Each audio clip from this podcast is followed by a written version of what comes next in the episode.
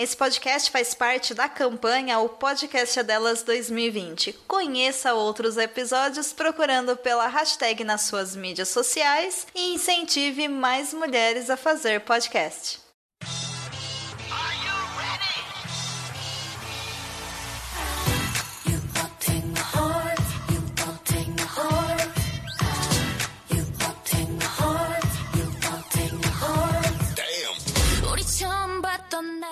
De volta com o especial da Coreia do Sul, só que essa segunda parte nós vamos focar nos doramas sul-coreanos.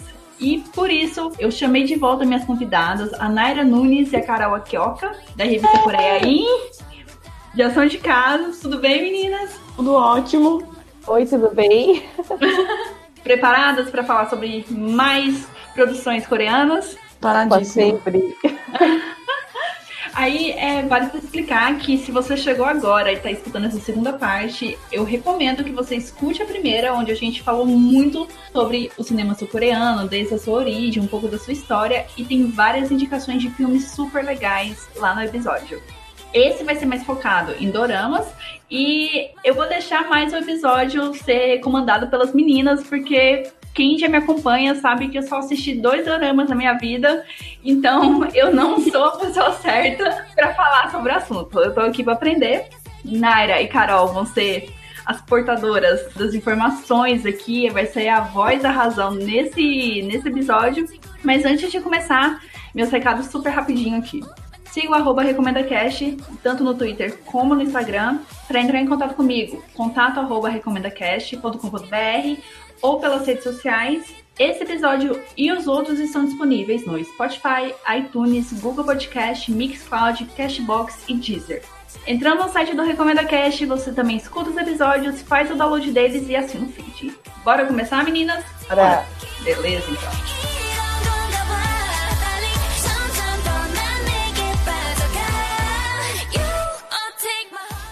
Nesse primeiro bloco, eu separei algumas perguntas, algumas dúvidas que eu tenho sobre doramas e quero aproveitar aqui para esclarecer com as meninas e talvez seja até as dúvidas que vocês ouvintes tenham sobre as séries coreanas. Então, meninas, vocês querem falar alguma coisa no começo ou eu já posso começar com as perguntas? Hum, eu acho que vale falar assim que você falou que você está entrando no mundo dos dramas, só assistiu dois, e enfim. E a gente percebe, principalmente no nosso público, que tem muita gente que está começando a ver drama coreano agora também, e que entrou para essa vida de dorameira, dorameiro, né? Que é assim que a gente chama, e está se apaixonando pela, pela cultura coreana, pelos dramas, né? É, antigamente, assim, não tanto tempo atrás, mas algum tempinho atrás, a gente via que o K-pop era o principal porta de entrada pro, pra cultura coreana. O K-pop era a droga mais fraca, e depois quando... não, é a porta principal de entrada, assim, né? O pessoal ouvia sobre coisa coreana através do, do K-pop, né? Dos, dos idols, da música e tal. E hoje a gente vê muita gente entrando pelos dramas, assim, pelos dramas, gente que às vezes nunca ouviu K-pop, não tem interesse no uhum. K-pop, mas que aproveita muito as, as novelas e, enfim. Quem foi que contou para mim uma vez uma história? Não lembro quem foi, não sei se foi você, Carol, mas falou que tem uma, uma mãe, uma tia, que assiste todas as coisas que. Ah, você, amiga, que você contou da, da cabeleireira lá. Minha manicure. Minha manicure. manicure. é. Que ela Verdade, assiste todos os dramas no Netflix conhece nada, não sabe nada de Coreia, nada de K-pop, nada, nem o nome dos, dos personagens. Ela falou assim que ela não entende nada, assim, que ela tem que sentar para ver, né? Não é um tipo de novela que ela ouve enquanto tá fazendo comida ou alguma coisa assim, mas que ela gosta muito porque são mais curtos, né? Tem 16 episódios, a maioria dos dramas coreanos, e ao contrário das novelas brasileiras que passam todos os dias durante vários meses, enfim, e que ela tá aproveitando muito. Ela não sabe nada de K-pop, só ouviu falar do BTS uma vez, mas drama coreano, você conversa com ela, ela sabe de todos da Netflix. É, deixa eu aproveitar e tirar uma dúvida. Dorama, pelo que eu entendo, é um termo genérico para séries asiáticas, certo? Então, quando eu, eu tô falando aqui de dorama, pode ser qualquer série produzida pelo Japão, pela China, pela Coreia. É isso ou não? Então, na verdade, não. A popularização hum. do termo dorama é, veio dos dramas japoneses, né? Hum. Que no idioma japonês não, eles não conseguem falar o dra de drama, né? Que é como eles chamam novelas. Então eles chamam de dorama, e aí popularizou o dorama porque antes do K-pop, antes da Coreia estar tá em alta aqui no Brasil, era cultura japonesa, né? Através de mangá, de anime, as músicas japonesas e as novelas também estavam envolvidas. Então hoje o pessoal chama de dorama é, as produções asiáticas, né? Tailandesas, chinesas, japonesas, coreanas, mas o certo mesmo é drama. Não que a gente se importe com o que tá certo ou errado, né? Desde que tá todo mundo aproveitando, curtindo, pode chamar de, de dorama que não tem problema. Pode chamar de José. Como, como, como assim? é, mas é isso, porque tipo, não importa muito como você vai classificar, sabe? Uhum. No, na revista mesmo a gente muitas vezes trata como novela, sabe? Ah, novela coreana, novela japonesa, novela chinesa. A gente usa o termo mais abrasileirado às vezes mesmo. E muita gente teima, assim, a achar que é série. Mas um, eu, eu fiz publicidade e uma vez eu levei essa, essa questão para o meu professor de audiovisual. Eu peguei, expliquei para ele, né? Ó, oh, professor, é assim, assim, assado. O que, que é isso? Isso é série? É seriado? Seriado eu sei que manda. É, Mas é série? É novela? É, é drama? É soap opera? O que, que é? Aí ele falou: Isso aqui é, não é série. É, um, é uma categoria completamente diferente. É uma categoria realmente que não, não foi categorizada, sabe? Não, não teve um estudo ainda é, que foi tipo, finalizado e categorizou isso como alguma coisa no audiovisual. Mas ele disse que é, um, é uma outra categoria, não encaixa em série, não encaixa em novela. Então, eu acho que K-drama, é, C-drama, J-drama, dorama, acho que é realmente o que define melhor. Entendi. Era a minha próxima pergunta. Você já, já meio que me explicou que dorama não é uma novela, e também não é uma série. Mas como que funciona a transmissão dele? Ele é. São episódios diários, são episódios semanais? Netflix dá uma bagunçada, né?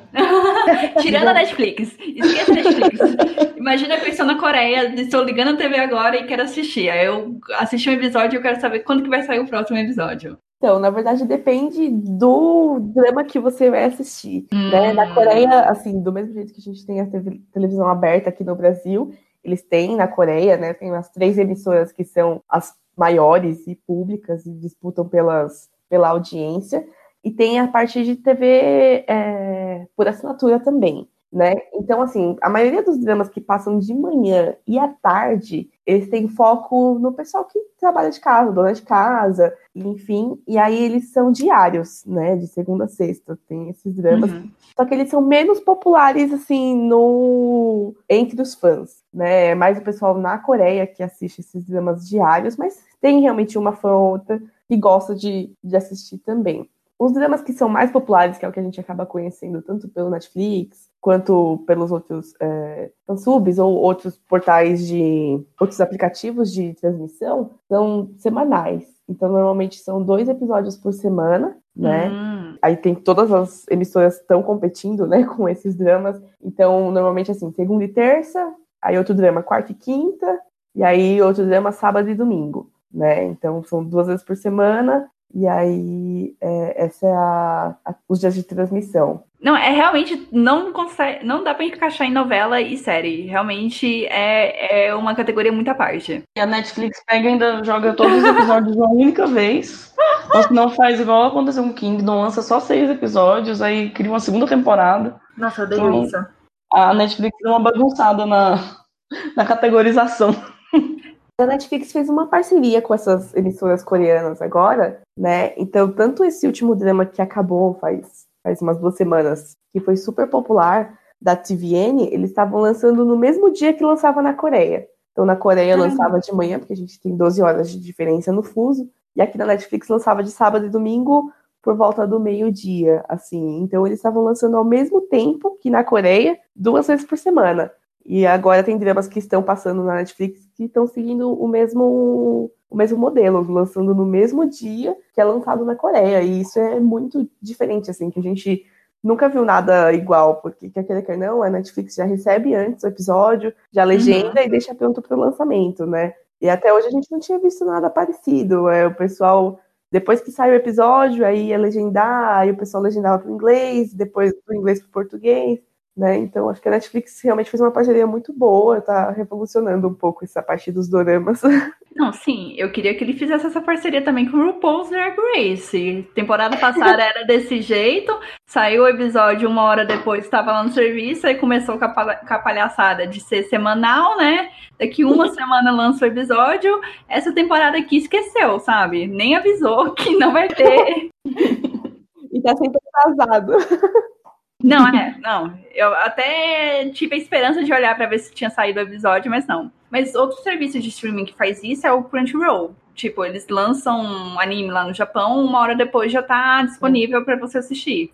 É verdade. Tem outros aplicativos oficiais de drama que funcionam no Brasil com é, legenda em português, né? Que é o Cocoa e o Viki, que são super bons, assim, também, só que eles têm esse delay. Lança primeiro na Coreia, Aí eles já colocam é, no aplicativo, só que tá sem legenda. Uhum. Então, caso você saiba coreano, você já consegue assistir. Senão você tem que esperar as legendas saírem. Aí demoram uns diazinhos, talvez um dia, dependendo do drama. Aí eu vou aproveitar já para engatar com a próxima pergunta. Eu assinei o Viki para assistir aquela What's Wrong with Secretary Kim. Tava disponível uhum. lá. Aí eu assinei. Ah, é aquele teste de sete dias. Aí a série tem acho que 16 episódios, eu assisti tudinho. Tudinho não, eu assisti até o 13 e eu acabei desistindo. Até o episódio que eu falo, que eu falo sobre por que eu desisti. Mas aí eu assisti Love Alarm lá na Netflix e foram oito episódios e eles estão falando que vai ter uma nova temporada. E o What's Wrong with Secretary aqui não teve. E pelo que eu tava olhando lá no catálogo, é muito difícil é, os doramas terem mais temporadas isso é uma coisa real ou é só assim que no caso era caso isolado, sabe que a história era curta ou geralmente eles não têm várias temporadas? É, geralmente não tem mesmo várias temporadas. Tanto, uhum. tanto que esses dramas que estão com é, mais de uma temporada são esses que a Netflix está produzindo. Hum. É, teve o Love Alarm e agora vai ter Kingdom, né? Que esse mês eles lançam a segunda Primeira temporada. vez Amor também, teve duas temporadas. Aquele é, Crônicas de Arte Doll também vai ter uma segunda, né? Tá na Netflix, aí ganhou a segunda temporada. Isso, que foi o que a Netflix produziu, né? Antes disso, uhum. o drama com temporada eu só tinha visto um, que era. Ah, não, dois, desculpa. um que era Vampire Protector e o outro era Voice, que inclusive é da mesma. É da mesma emissora, e Voice está na Netflix agora, mas não foi a Netflix que começou produzindo, né? Que realmente eles seguiram essa sequência, 16 episódios, aí depois de um tempo, segunda temporada, mas é muito raro de acontecer. A gente ainda tem Reply, né? Que é uma série que tem vários dramas que fazem parte, tipo, do mesmo universo, assim, sabe? É verdade. Reply tem três dramas, né? 1997, 1994 94. e 1988. Isso, 88. Só que os personagens principais são todos diferentes. Cada um é uma história, passa num período. Exato. A única coisa que é igual é que os pais dos personagens principais, o pai da personagem principal, é o mesmo. Mas. Ah? É. Assim, é, o drama não foi é, feito pensado em primeira, segunda e terceira temporada. Mas uhum. o, o setting é praticamente o mesmo, né? Então eles têm a personagem principal, que é de uma família simples, né? E eles vivem numa vila onde o pessoal lá é amigo e eles têm mais ou menos a mesma idade. E a gente já no primeiro episódio descobre que a personagem principal casou com alguém daquela. alguém que era amigo de infância dela. E aí, durante os episódios, a gente vai vendo ela se envolvendo com um, aí tem aquele. o, o antagonista, né? Que ela acaba ficando meio assim com ele também. E só no último episódio a gente realmente descobre com quem ela casou. Mas o pai das personagens principais nos, nas três temporadas é o mesmo. Só que elas não são irmãs. Eu tô em choque. Parece confuso, assim, mas se você assistir. É, assim, vou assistir esse drama aqui, aí você assiste. Aí você fala, ah, vou assistir esse outro. Como se eles não tivessem envolvidos entre si, aí não tem problema. Mas é, cada temporada é um ano ou é tipo Dark? Tipo, tá passando em um ano, aí de repente muda para outro no mesmo episódio e muda pro outro? Não, cada temporada é um ano. Ah, então, ah, ok. É, o primeiro que lançou foi o 1997, que foi um sucesso, foi em 2012. Aí depois lançou o 1994 em 2013. E o último que foi lançado foi o 1988 em 2015 e 2016, né? Pegou um pouquinho dos dois anos. E é completamente, é assim, cada, cada, cada drama é um drama. Apesar de se passar praticamente, assim, a gente tem a sensação, nossa, mas não é a mesma coisa, mas é diferente. E explica por que, que o pai tá nos três anos. Acho que é porque a Coreia gosta muito dele. Eu gosto dele como ator. É essa explicação. É, ele é um ator super famoso, né? Mas eu acho que é mais porque passa, assim, aquela sensação de você se familiarizar com o drama, sabe? Entendi. Assim, no primeiro, que é o 1997, a personagem principal é muito fã de uma boy band que é uma das mais famosas da Coreia, que chama H.O.T., né? Que é uma, assim, foi o começo do K-pop e ela era louca por, por aquele grupo e tal. Então a gente vê é, a personagem indo atrás dele e tal, como se parecesse hoje, sabe? Só que naquela uhum. época, então ela queria se vestir igual as cantoras de K-pop e tal. E o pai meio que brigava com ela, sabe? Filha, que tá fazendo com esse cabelo louco, não sei o que, sabe? então ele tem uma veia muito cômica, assim, que lembra o nosso pai. Certeza lembra, sabe? O pai de todo mundo que tá assistindo. Então acho que foi por isso que eles mantiveram o, o casal, assim, porque passa aquele negócio que é engraçado, parece que é da sua família, sabe? Entendi. Foi uma boa escolha. Não, faz sentido. Eu fiquei curiosa. Eu tava olhando, parece que tem na Netflix. Na Netflix, tem na Netflix. Não, beleza, vou dar uma conferida. É, eu queria perguntar para vocês sobre, já que vocês estão assim no meio das produções coreanas, como que é a recepção dos doramas pelo público? Pode ser, no, pode ser pelo público coreano mesmo, ou pelo público brasileiro. Vocês têm um, uma noção de como que é essa recepção? Preferem mais um, um gênero específico? Como que funciona? Então, assim, na Coreia o pessoal acompanha bastante drama, igual o pessoal daqui do Brasil acompanha nossas novelas, né? É, assim, os dramas que são mais famosos normalmente é o que envolve família, é o que envolve romance, né? Então, a, a Coreia meio que tem aquela fórmula pronta de drama que é o mocinho rico e a mocinha meio pobre, ou às vezes os dois são herdeiros e milionários, e aí ele sempre foi bajulado por todo mundo, e ela tratou ele diferente, e fala, nossa, você nunca me tratou assim, me apaixonei por você, sabe? Tem um pouco dessa fórmula que normalmente vai muito bem, né? Se a gente for ver os dramas assim na história, que a maioria foi super bem, é, é isso, desde o começo, assim, Boys Over Flowers, né, que é um remake do, do japonês, o, o Hanayori Dango, até esses dramas mais recentes, é, por exemplo, esse último que acabou da Netflix, o Pousando no Amor, é, ele é um pouco diferente porque ele, já, ele fala sobre Coreia do Norte e Coreia do Sul, né, tem uma história meio de Romeu e Julieta ali entre os dois, cada um é de um uhum. país, mas a fórmula não muda tanto, né? Ele tem uma é. grana. Primeira vez ela... amor é assim também. Exato, ele acaba ajudando ela, e aí nesse meio eles acabam se apaixonando, né? O pessoal, o público gosta disso. E uma coisa que eu percebo assim no público brasileiro que gosta de dorama é que eles também aproveitam muito isso, assim, eles gostam porque é diferente das novelas brasileiras, né? É, hum. Eles demoram para se beijar, quando se beija, é uma coisa um pouquinho mais. Ué, você beija, sabe? Mas eu acho que essa diferença cultural, assim, nos dramas o pessoal gosta, porque eles ficam mais ansiosos, assim, ai, ah, quando que vão se beijar? Quando que finalmente vão ficar juntos, né? Nos dramas, aqui nas novelas brasileiras, é um pouco mais rápido, tem o pessoal se pegando, tudo. Uma loucura. Não, é, é, esse ponto me incomoda. Esse. É, tem até um termo para isso que é o slow burning. Eu ia até aproveitar perguntar para vocês se tem algum dorama que não tem esse ah, essa demora, esse, esse desenrolar lento. Eu sei que é uma coisa cultural. Não é só a uhum. Coreia do Sul, Japão também é assim, sabe? Eu consumo muito anime e é desse jeito. Mas eu queria saber se há produções que meio que, que aceleram isso. Ou talvez porque o foco dela não seja o romance, entende? Uhum.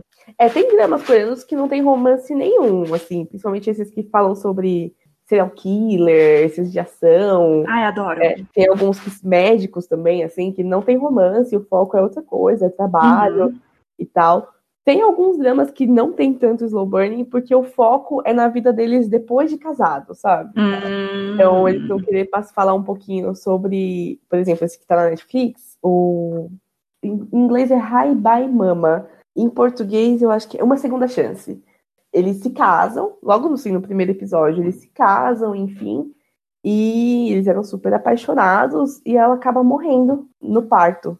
Então a história do drama inteiro é ela é, tentando é, se ressuscitar, né? Ela tem 49 dias para fazer uma missão, enfim, se ela conseguir, ela consegue voltar à vida, porque ela quer cuidar da filha dela, né? Então assim, o foco não era no romance dos dois, mas sim na relação dela com a filha dela e ela tentando deixar de ser fantasma e tal né? Então, quando o drama não tem tanto foco no amor é, até eles se tornarem um casal, mas sim depois, na vida dois, ou vida de casamento, ou relação com o sogro, ter filho, enfim, aí não tem tanto. Mas culturalmente a maioria tem bastante desse, dessa demorazinha, desse slow burning.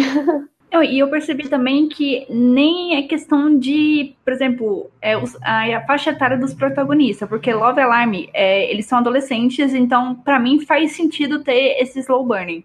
Só que é, Secretária Kim, eles já são adultos, já estão trabalhando, sabe? Tá tudo ali na uhum. faixa de 30, então eu fiquei muito surpresa ainda ter esse fator de demorar, sabe, para engatar o romance. Eu achei que seria um pouco mais ágil. É, lá é, é, meio cultural mesmo, independente da idade, é, a, gente, a gente vê isso. Não, entendi. É só, é só nos dramas mesmo. Só nos dramas. é que o drama serve meio que para tentar ensinar a sociedade como ela, ela, deveria agir, entendeu? Ah, entendi. É, tem muita coisa nos dramas coreanos que é censurado.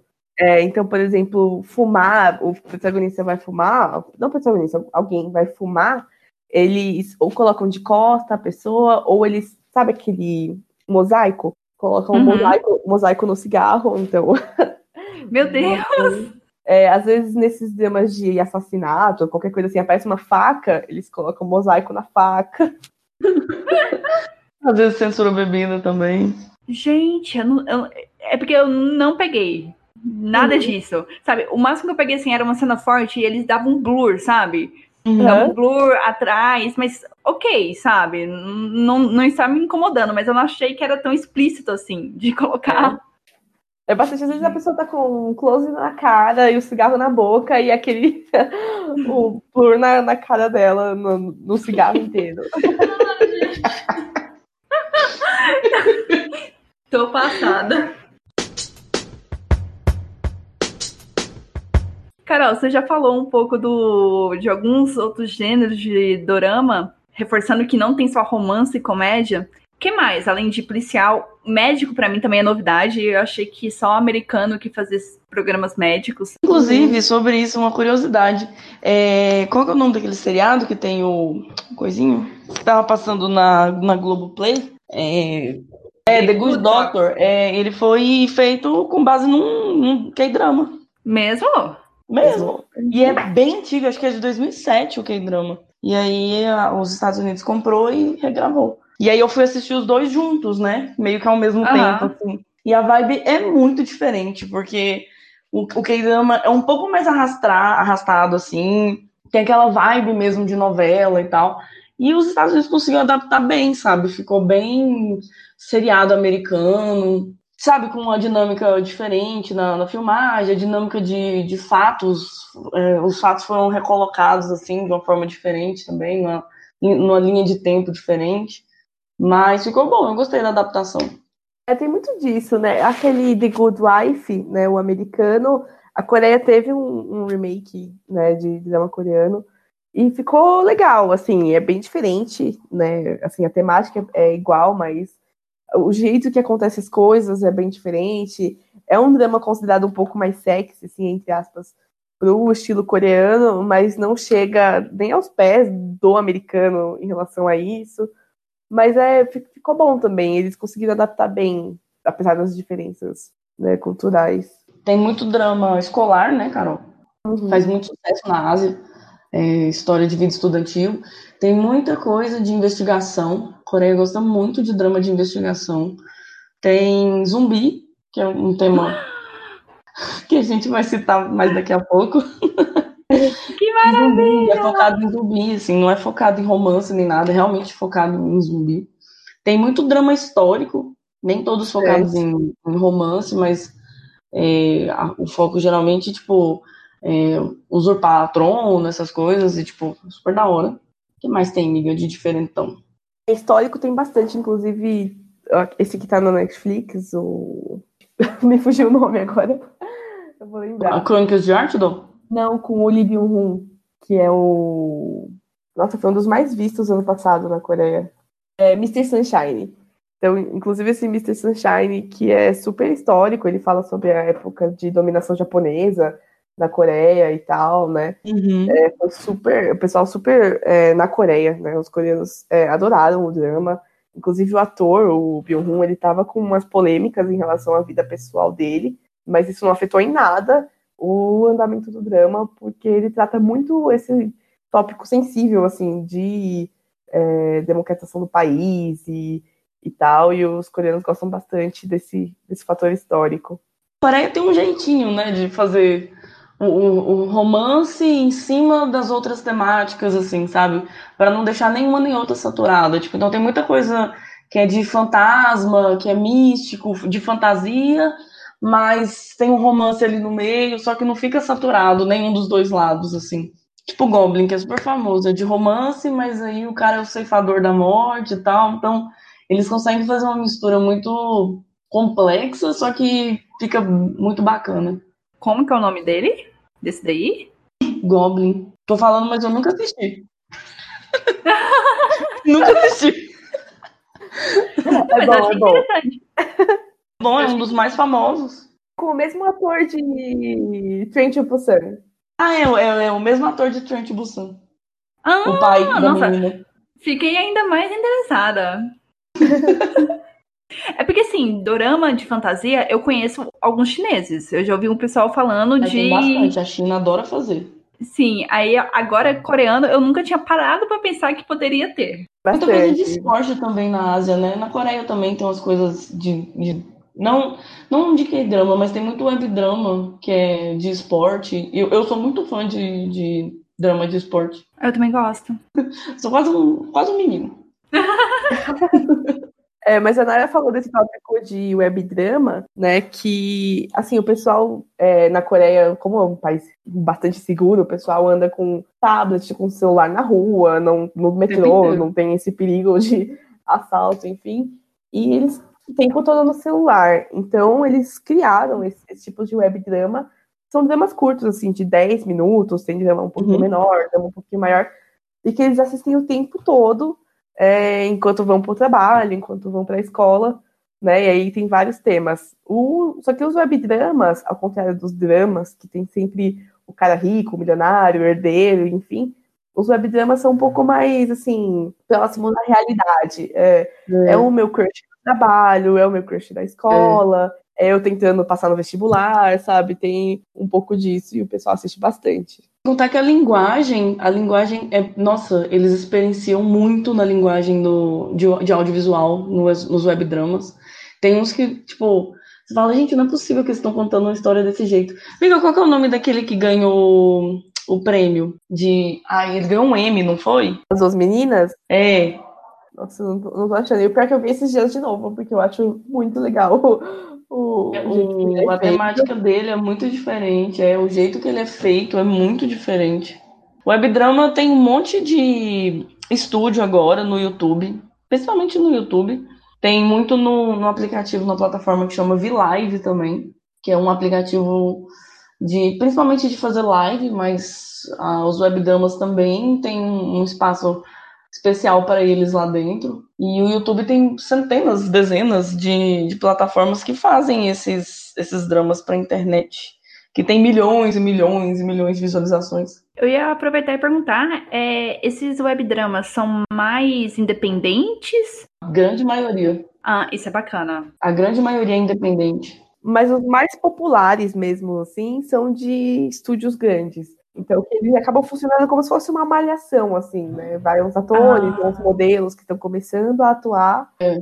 E aí é para pegar uma experiência em drama, em, enfim, e depois eles acabam partindo pelos dramas é, mainstream, digamos assim. É. Ah, entendi, entendi. Mas esses estúdios que você fala é tipo televisão, cinema ou. Então, normalmente é afiliado de televisão. Ah, tá. É, assim, porque na Coreia eles têm muito esse jeito de montar conglomerados, digamos assim, né? Então, tem uma empresa maior que acaba fazendo outras empresas menores, enfim. E aí tem, por exemplo, um dos maiores é, estúdios de webdrama chama Playlist, Inclusive, eles têm um canal no YouTube que eles traduzem para pelo menos acho que 12 idiomas, os dramas deles, e que eles são afiliados de uma de um estúdio maior, né? Entendi. É, aproveitando, fugir um pouquinho do, do, das perguntas aqui, porque eu não esperava falar de webdrama. Eu nem sabia que existia. Ótimo. Outro, outro ponto para conhecer como que fica a questão de, das, é, dos dramas? Eles são adaptados? Eles são ideias originais? Porque eu já vi que tem muita adaptação, por exemplo, de webcomic. Eu leio bastante webcomic e eu acabei descobrindo que tem vários dramas que são adaptados de webcomics. Tem outros que são adaptados de livros, tem esses que são adaptados de produções estrangeiras. Essas adaptações para web de webdrama para K-drama, elas são bem recentes, né? Porque até, até mesmo os webdramas têm feito sucesso muito recentemente na história, por mais que eles existam desde, sei lá, 2000 e 2000 bolinha, muito no passado.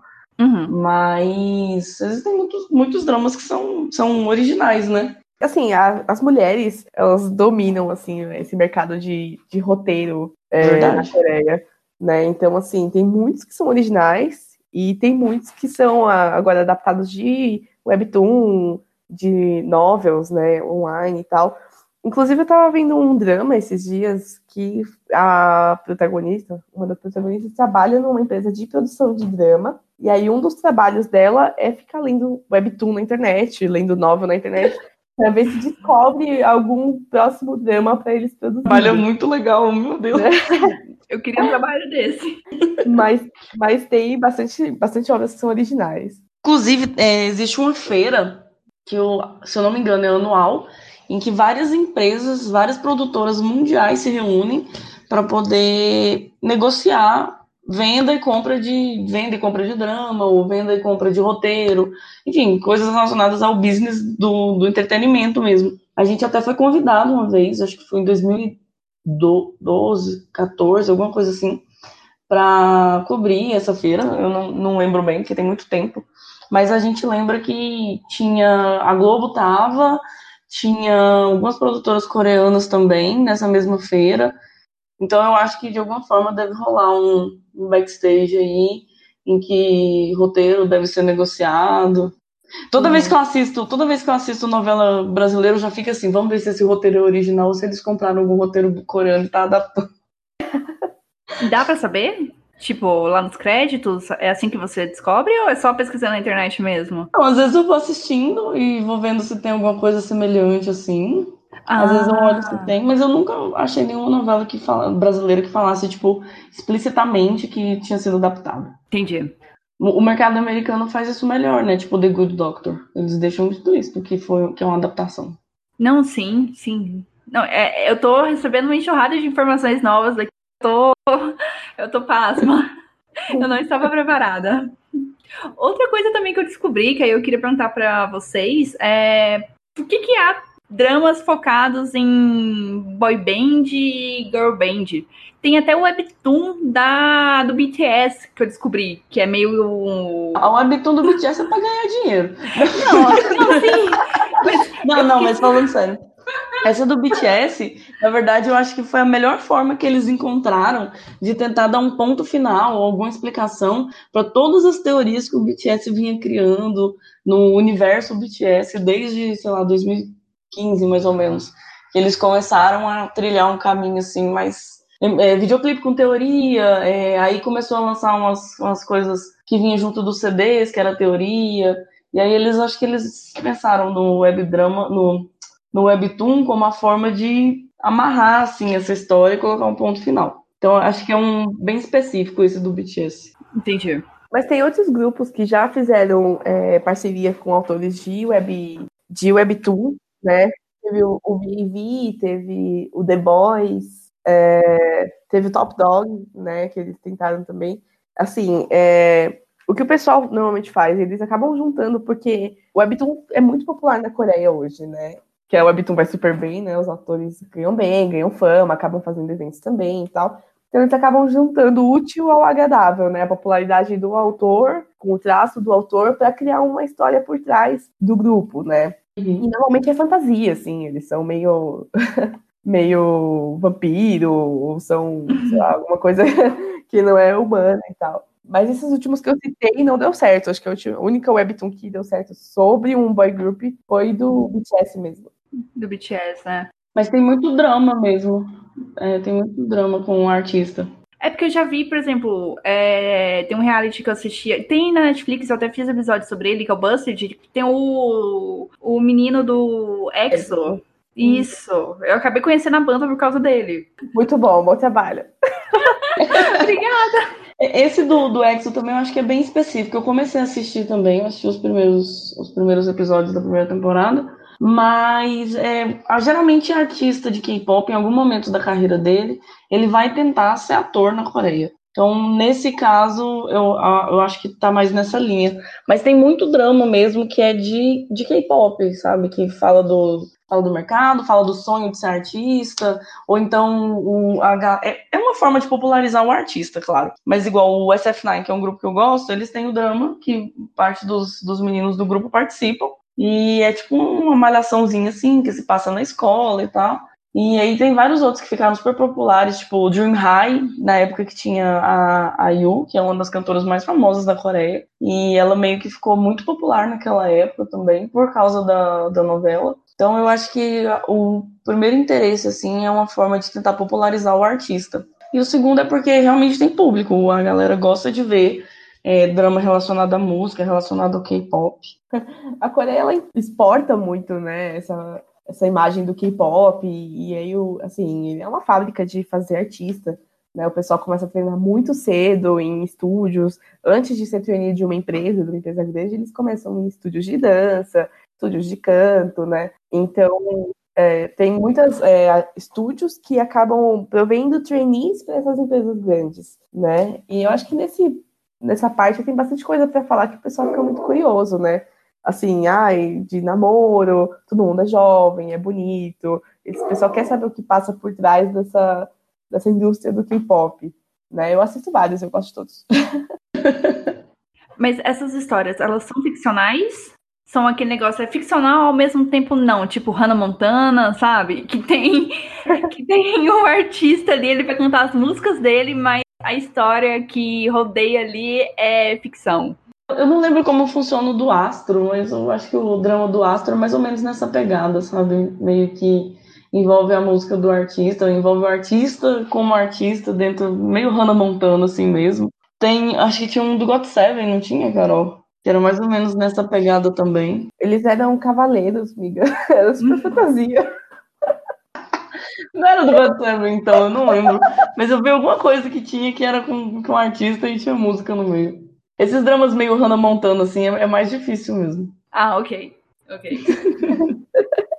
Eles vão para um caminho mais fantasioso mesmo, entendi. É, é. Teve o, o drama do Exo que ficou super popular. Parece muito material de fanfic, né? Que é o Exo Next Door. Então, eu, gente, faz muito tempo que eu assisti, eu não lembro direito, mas um dos meninos, ele volta para casa dele, enfim, aí ele encontra uma menina que era amiga de infância dele, aí eles se apaixonam, e aí mostra os outros integrantes do EXO, e aí um outro é afim dela, sabe? Tem essas coisinhas. Eles atuam como EXO. Isso, eles são um EXO. Mas assim, né, meio fantasia, meio real, enfim.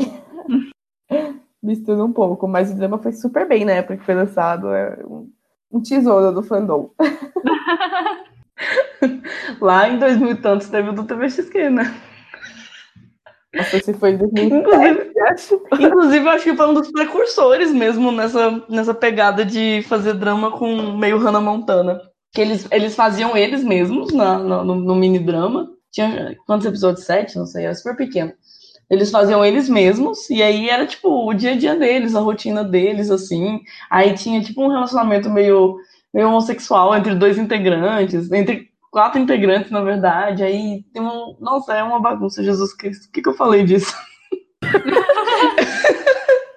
é porque é muito sinistro, gente. Eu acho que foi uma das primeiras tentativas mesmo de fazer isso vingar. Então, sei lá, é uma pérola. Uma pérola. Naira, você tocou no assunto para até perguntar como que fica a questão da representatividade LGBTQI+, nesses dramas.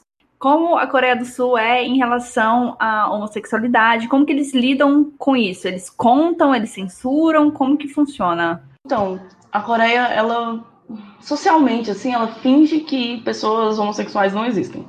Não, não é como se eles de fato assim, é, não deixa de ser uma discriminação, mas, uhum. igual, a gente, eu e a Carol, a gente é muito viciado em assistir aqueles experimentos sociais. E a gente recentemente viu um experimento social que era exatamente isso: era um casal homossexual dando a mão e aí eles dão um beijinho. E as pessoas que. que aí eles pedem para a pessoa tirar uma foto, né? A pessoa, um, um transeunte. E aí a pessoa tira a foto e não fala nada, sabe? E aí, quando ela é perguntada se ela tem algum tipo de preconceito, ela fala: não, é a vida deles, eles fazem o que eles quiserem. E a maioria das respostas foram nesse sentido. Mas a Coreia ainda é muito conservadora, né? Tanto quanto o Brasil, assim. Então, e se você já acha difícil o slow burning num relacionamento hétero, num relacionamento homossexual é muito mais complicado na Coreia. Então, existem pouquíssimos dramas que abordam essa, essa, essa temática é muito diferente de outros países na Ásia, porque Tailândia, Taiwan e, e Japão têm um mercado gigante voltado para o público homossexual, para o público, público LGBTQI+, principalmente a Tailândia, que aborda, aborda travesti, aborda drag queen no, nas, em algumas produções e tal, e a Coreia finge que não existe mesmo. Então a gente vai ter, sei lá, uns umas 10 produções, assim, no máximo estourando, umas 10 produções de grandes estúdios que abordam esse tema. Então, mas de tudo de forma muito velada. Então, tipo, teve um, um primeiro beijo lésbico num drama da JTBC, que eu não vou lembrar o nome agora, porque eu sou muito ruim de nome, gente. Eu não tinha separado isso, eu não tava esperando essa pergunta. tá tudo bem. Teve é, um primeiro relacionamento gay, assim, um pouco mais um pouco mais explícito, entre aspas, no drama que chama. Miga, como é que chama? Aquele do oh. JJ Que tem o Takuya Ai, e o. É... Ai, gente, socorro. Nossa, eu esqueci o nome geral. Enfim, mas é, aí tem, tem um casal que é, que é homossexual. E eles. E o interessante desse drama, que eu não vou lembrar o nome, mas tem é no Wiki. The Lover. The Lover, isso, The Lover. Ele conta a história de várias pessoas que moram num, num prédio lá na, na, Coreia, e aí tem esse, esse casal, que não é um casal até então, homossexual, que mora num desses apartamentos. E aí é muito legal a forma que eles vão, tipo, descobrindo que eles, na verdade, gostam um do outro, sabe? Mas eles, em momento nenhum, se beijam, em momento nenhum tem, tipo, de fato, um, algo dizendo assim, ah, a gente se ama. Mas aí, no final da história, eles meio que dão um jeito de ficar junto, aí você entende que, tipo, realmente rolou um romance ali. Então não tem muito, muito, muita produção que aborda. Recentemente, a. A. Como é o nome dela, Jesus, do SNSD? A Sorrion do SNSD, que é um, um girl group muito famoso na Coreia, tipo, é um dos mais famosos, decidiu aceitar um papel em que ela vai interpretar uma menina que é lésbica, e aí ela vai contar isso pra mãe dela, e a história vai, né, em cima dessa perspectiva de revelar para a mãe que ela gosta de uma garota e tal. Então, eu acho que a chance da gente ter uma parada que traga finalmente um, um relacionamento homossexual abordado de forma mais explícita vai ser agora, sabe? Vai ser muito bom porque a Soyeon, ela tem, ela, é, a Soyeon, ela é bem famosa na Coreia, então ela tem, ela vai trazer bastante apelo, assim, sabe? Público mesmo, para poder dar atenção para a temática, eu acho. Mas é torcer para ela não sofrer muito hate. Porque uhum. a Coreia ama jogar hate em pessoas que agem de uma forma não convencional socialmente, assim. Mas a parte boa é que a produção independente é relacionada tanto ao webdrama quanto a, quanto a, a cinema e, e curta de audiovisual, ela tem bastante conteúdo voltado para a temática LGBT então, se procura, acha bastante coisa boa. Tem um drama que eu gosto muito, um webdrama, acho que é webdrama, mas enfim, ele é bem curtinho assim. Então, eu nunca sei dizer se ele é um webdrama ou se ele é um curta-metragem. Mas ele chama Long Time No See, que conta uma história de dois gangsters que, se, que se descobrem é, amantes um do outro, assim, sabe? Tipo, eles se descobrem apaixonados. Eles já sabem que eles são homossexuais, os dois, mas aí eles descobrem que gostam um do outro. Só que a história é massa, porque eles são gangsters e, e isso é muito legal. Porque eles. Eu não vou dar spoiler, gente, mas eu queria muito dar. spoiler. mas é isso, e eu gosto muito desse, da abordagem coreana, da, desses dramas, dessas produções mais independentes, em relação a, a ao público LGBT, porque geralmente é produzido por quem está inserido, né? Uhum. Então você vai ver um conteúdo que realmente representa. Você falou de drama, assim, independente, né? Esse realmente a gente vê bastante coisa, é, bastante conteúdo gay nos filmes, a gente até tem alguns bons exemplos também. Mas eu assisti dois dramas no ano passado que tinham gays abertamente e, assim, não tiveram nenhum problema de aceitação do público em relação aos personagens, né? Um foi Love Flaws, que o irmão da personagem principal, ele é abertamente gay, ele trabalha num bar gay, e ele namora vários caras, inclusive é com um ator que, que faleceu ano passado, né? Mas o feedback no drama foi super bom, porque ele é completamente aberto, assim. E aí tem uma cena que tem um menino que tá super atrás dele, assim, ai, eu quero te namorar, quero te namorar. E aí ele para ele na rua, chega bem perto do menino, parecendo que ia beijar. E ele fala assim, você tem certeza? E, tipo, na rua todo mundo olha para eles, sabe? E aí hum. o menino fica super intimidado, assim. Então, essa, essa pegada foi legal dele ser completamente aberto e a família dele saber e tal. E teve um outro drama que eu assisti, que inclusive vou recomendar mais tarde, que é Be Melodramatic. Infelizmente, é, não teve muita abertura para o casal gay se desenvolver e tal, mas aparece sim.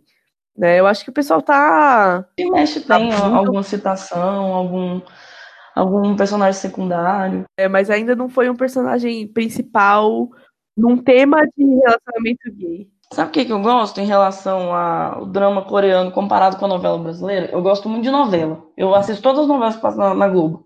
E aí a Globo tenta, né, também trazer um pouco dessa temática LGBT pros, pros secundários, né? Uhum.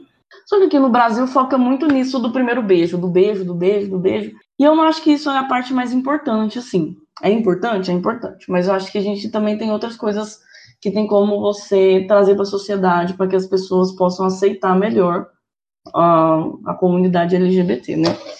E a Globo, ela é muito ela é muito chata, ela é muito chatona, assim, para tratar o assunto. Tudo, o jeito que ela aborda, os textos que os personagens é, falam, as cenas que eles interpretam é muito chato, é muito chatoide. Você assiste assim, você não, você não se identifica. Eu acho que é o último, último casal assim que eu assisti que de alguma forma eu me identifiquei foi o casal de Amor à Vida, que era com o Félix e o Carneirinho. Eu não lembro o nome dele, mas o apelido dele na novela era Carneirinho. e com aquilo lá, eu acho que gerou uma, uma aceitação geral. Tanto que muita gente torcia pelo beijo do casal no final justamente para as pessoas é, se identificarem com a vivência dos dois, entendeu? Uhum. Eu acho que a Globo é muito chatoide em abordar casal LGBT. E a Coreia eu já não acho assim, sabe, muito chata em abordar o tema. Igual esse, esse casal de The Lovers, que eles moram na mesma casa e tal, é super engraçado a relação dos dois, eles estão descobrindo, sabe, a sexualidade deles. E, é, e você morre de rir, porque, tipo, faz muita referência à, à, sexualidade mesmo. E aí, a estranheza e tal, e é muito legal. Esse que a Carol citou também, eu não assisti o drama, mas ela me passou essas cenas do, do casal. E é tudo muito natural, sabe? O menino desafiando o outro, tipo, ah, você tem certeza que você quer isso? E aí todo mundo em volta fica olhando, tipo, esperando ver o que, que vai acontecer. Então é uma parada que você acaba se identificando ali com o personagem de alguma forma.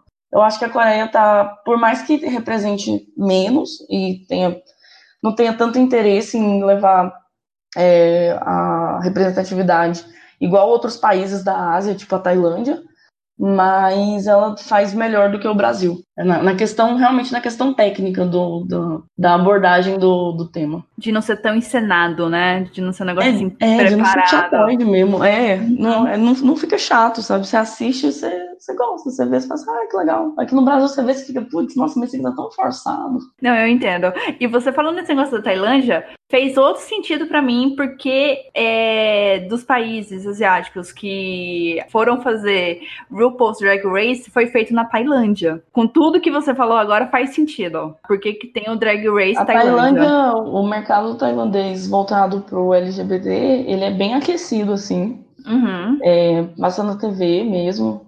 Tem alguns, alguns, tem alguns dramas, ou alguns personagens LGBT chegam a, aos horários nobres, assim, mas ainda não é o foco. Mas tem bastante produção voltada para o público LGBT. Eu tô com outra pergunta aqui de complicadinha para ser feita, eu vou deixar ela para depois. Eu vou aproveitar esse gancho de outros países para perguntar se vocês já assistiram dramas de outros países, quais vocês mais gostaram, quais vocês acharam assim mais diferentes, que tem uma abordagem própria, que vocês curtiram, quais vocês não curtiram. É, sim, eu gosto muito de, inclusive meus dramas favoritos assim na Ásia são os japoneses. Eu gosto demais das produções japonesas. Eu acho que assim, tem vários prós, principalmente para mim. É, não tenho tanto tempo pra ver drama, apesar de eu gostar muito. E os dramas japoneses normalmente terminam com 10, 12 episódios. Pra mim, esse já é um super plus, assim, que você consegue assistir, aproveitar a história e terminar rápido, sabe? Meus dramas favoritos, assim, japoneses são os que focam mais em família ou em amizade feminina, sabe? A gente é amiga de escola e a gente tá tentando arranjar um namorado, arranjar um trabalho, se dar bem na vida, sabe? É, eu acho que eles life, conseguem né? focar bastante é, nisso de uma forma bastante sensível, assim, que você se emociona, né? Um drama que eu assisti ano passado, japonês, chama Nagi no Itoma, que fala sobre uma mulher que ela tá num relacionamento com um namorado já faz um tempo e tal, e ela sempre está tentando agradar os outros. E aí acontecem umas coisas na vida dela e ela decide largar tudo, larga o trabalho, larga a casa, se muda pra um, um barraquinho no interior, assim. E lá ela se descobre, sabe, como pessoa, com as coisas que ela gosta de fazer e tal. E eu gosto muito desses temas, assim, mais relacionados a, a isso, sabe? Não que o foco seja no romance entre a personagem principal e o outro carinha, e, enfim. Uhum. E eu acho que o Japão trata muito bem isso. Acho que meus irmãos favoritos são os japoneses. Fora os coreanos, que mais? Drama taiwanês, eu gosto bastante. Eles têm uma pegada diferente dos dramas chineses, né? E eu acho que eles tratam bem também essa parte de, de empoderamento e, enfim. Acho que na Ásia são, são esses. Já, já assisti outros dramas, já assisti drama chinês, já assisti drama tailandês, mas não foi muito meu estilo, assim. Inclusive, eu converso uhum. bastante com a Naira, ela me apresenta uns dramas e, e aí eu vejo um episódio e eu falo nunca mais.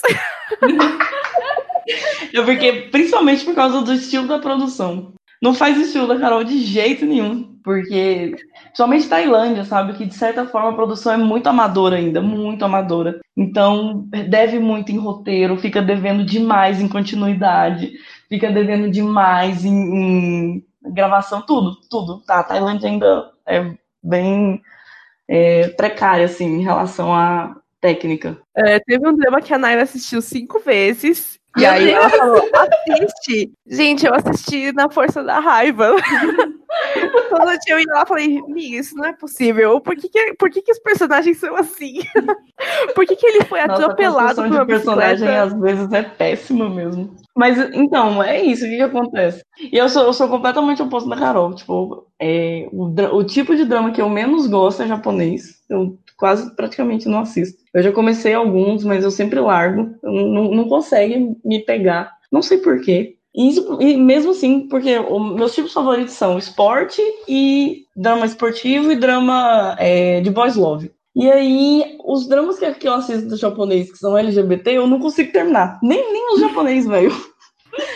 E, não, e, tipo, não tem uma crítica, assim, sabe? Tipo, ah, a produção é isso, a produção... Não, não tem. É bom, é tudo, é muito bem feito, mas não pega. Do Japão eu gosto mais de anime e mangá mesmo. Mas eu descobri recentemente que o meu tipo de dama favorito é chinês e, e, e, tailand, e tailandês nem tanto, mas chinês. O drama chinês é muito meu tipo, assim. Eu comecei a assistir recentemente The Prince of Tennis e eu achei sensacional. Porque eles conseguiram adaptar o, o drama, eles conseguiram adaptar o mangá muito bem. Nossa, você assiste assim, parece que você realmente está assistindo o mangá, porque a linguagem é muito boa, a, não tem os problemas técnicos que a Tailândia enfrenta, porque é tudo muito bem filmado, o roteiro é muito bom, a construção dos personagens são boas, os atores são bons.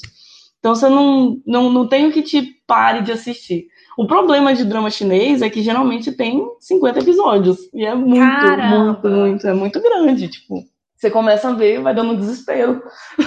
você não acaba. Não acaba e é slow burning demais, porque o casal nunca fica junto. A China é pior que a Coreia. Porque na, Coreia, na, porque na Coreia, na metade do drama ali, eles já começam a né, dar um beijinho, não sei o quê. Mas na China, é no último episódio.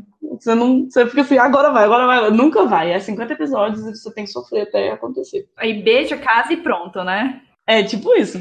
Mas é igual no caso desse é, Prince of Tennis, é, é, legal, sabe? Porque é, para mim o mais legal são as, as disputas, são os campeonatos de tênis. Tipo, não é um relacionamento. Tô cagando pro relacionamento do casal.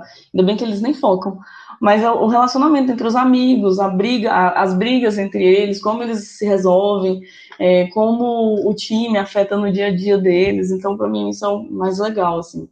Aí eu assisti um outro também, que chama é, Ombro Amigo, também tá tudo na Netflix, chama Ombro Amigo, e eu adorei, que é, tipo, universitário, assim, mas o slow burning é demais. Você fica torcendo pro casal ficar junto, mas eles vão ficar juntos assim, ó, nos três últimos episódios. E quando você vê, eles já têm um filho. Aí você fica, gente, o que, que aconteceu? É desse jeito, é terrível. Mas eu gosto muito da produção da China. E na Tailândia eu gosto mais dos, dos BL mesmo, dos dramas. Todos amadores, todos escritos por meninos de 16 anos. o roteiro um lixo, mas eu, eu gosto. Nara, você, você puxou o anime. Por acaso, existe anime coreano? Porque eu sei que existe mangá coreano. Existe, sabe, Puka? Sei. Então, é coreano. Eu jurava que era japonês. Não, é, é coreano. Aí tem aquele Pororô, Dororô, é coreano também, que é daquele passarinho azul, que chegou a passar aqui no Brasil, se eu não me engano, mas também é coreano. É, tem um grupo que chama Bursters, que são cinco garotas, um grupo de K-pop, e elas fazem parte de um anime, parece. Mas anime na Coreia não é muito forte, não. Ah, tá. Eles, eles gostam muito da animação japonesa. One Piece é muito famoso na Coreia. Eu acho que é o anime mais famoso da Coreia, One Piece. E é isso. Eles gostam mais mesmo de drama e webtoon. Entendi. Vamos agora para a pergunta complicada. Eu queria hum. saber qual a opinião de vocês sobre as representações femininas nos dramas sul-coreanos eu acho que melhorou bastante, assim. Se a gente pega uhum. os temas mais de mais antigos, assim, né, 2007, 2008, a gente vê que as personagens, elas eram fortes, assim, aí conhece o cara não sabe fazer mais nada, sabe? É, uhum. É, ajuda dele pra tudo. E eu acho que agora, nos dramas mais recentes, tem mudado bastante isso, né? Teve um drama que tá na Netflix, chama Pra Sempre Camélia, e a personagem principal, ela é mãe solteira e ela é dona de um bar, e aí tem um policial que fica atrás dela, querendo ficar com ela, querendo ficar com ela. Só que o foco dela é cuidar da vida dela, sabe? Então ela sempre foi independente e ela sempre cuidou do filho sozinha, assim. Claro que não é fácil, acontece um monte de coisa. Só que eles estão mostrando personagens mais fortes, sabe? É, tem um drama que foi super bem também ano passado, chama WWW Search, que são sobre é, as mulheres, elas são presidentes de grandes corporações e mexe com TI, sabe? É assim, super moderno e tal, e elas são maravilhosas, são fortes, são decididas, sabe? Eu acho que tem mudado um pouco essa parte de representação feminina, assim, delas serem completamente dependentes dos homens, e, enfim. Certo ponto, o grande problema assim da representatividade se torna no romance em si, sabe? Tipo, é igual no Vagabonde. A menina, ela é, tipo, investigadora do tipo FBI e tal. Mas aí quando ela tá perto do cara, ela, ela sofre, gente, coitada. Tipo, o cara não dá nem um, mínimo para ela, e aí, aí que eles acho que mostram mais esse problema da representatividade. Porque as meninas acabam sendo sempre muito sensíveis, assim, sabe? A representação que eles fazem, sabe? Não é uma menina que é decidida em relação ao romance, não é uma menina que é decidida quando o cara tá perto, é uma menina que sempre deixa o cara tomar a primeira decisão. Então é, é meio complexo, assim, Mas a mulher, realmente, nos, nos dramas mais recentes, ela tem tomado uma posição dentro do, dos dramas, que é uma posição de destaque, sabe? Elas realmente são as personagens principais, porque não porque ela vai ser disputada por dois caras, o que tem muito, o que tem muito e que incomoda muita gente que assiste, que é, principalmente é essa disputa é, da menina por dois caras, da menina por pelo cara e pela família, que a família não quer que ela fique com o cara.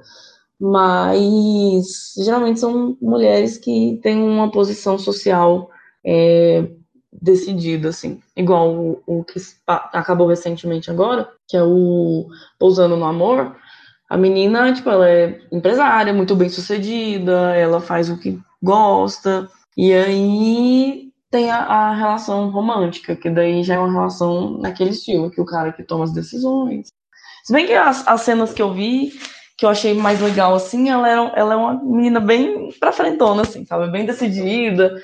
E aí o cara até fica meio tipo, nossa, que, eu vou fazer? Eu tô fazendo isso. Ainda mais que ele, ele tá representando um personagem da Coreia do Norte. Então ele é um cara ainda mais. É, ainda mais assim, tímido, sabe? Do que um, um personagem sul-coreano e tal. É mó legal. E eu acho que a Coreia tem absorvido bem esses personagens mais fortes, assim. Um dos temas mais famosos do ano passado chama Sky Castle, né? As personagens principais são todas mulheres. E assim, elas são donas de casa, só que elas são preocupadas em que os filhos vão para as melhores universidades.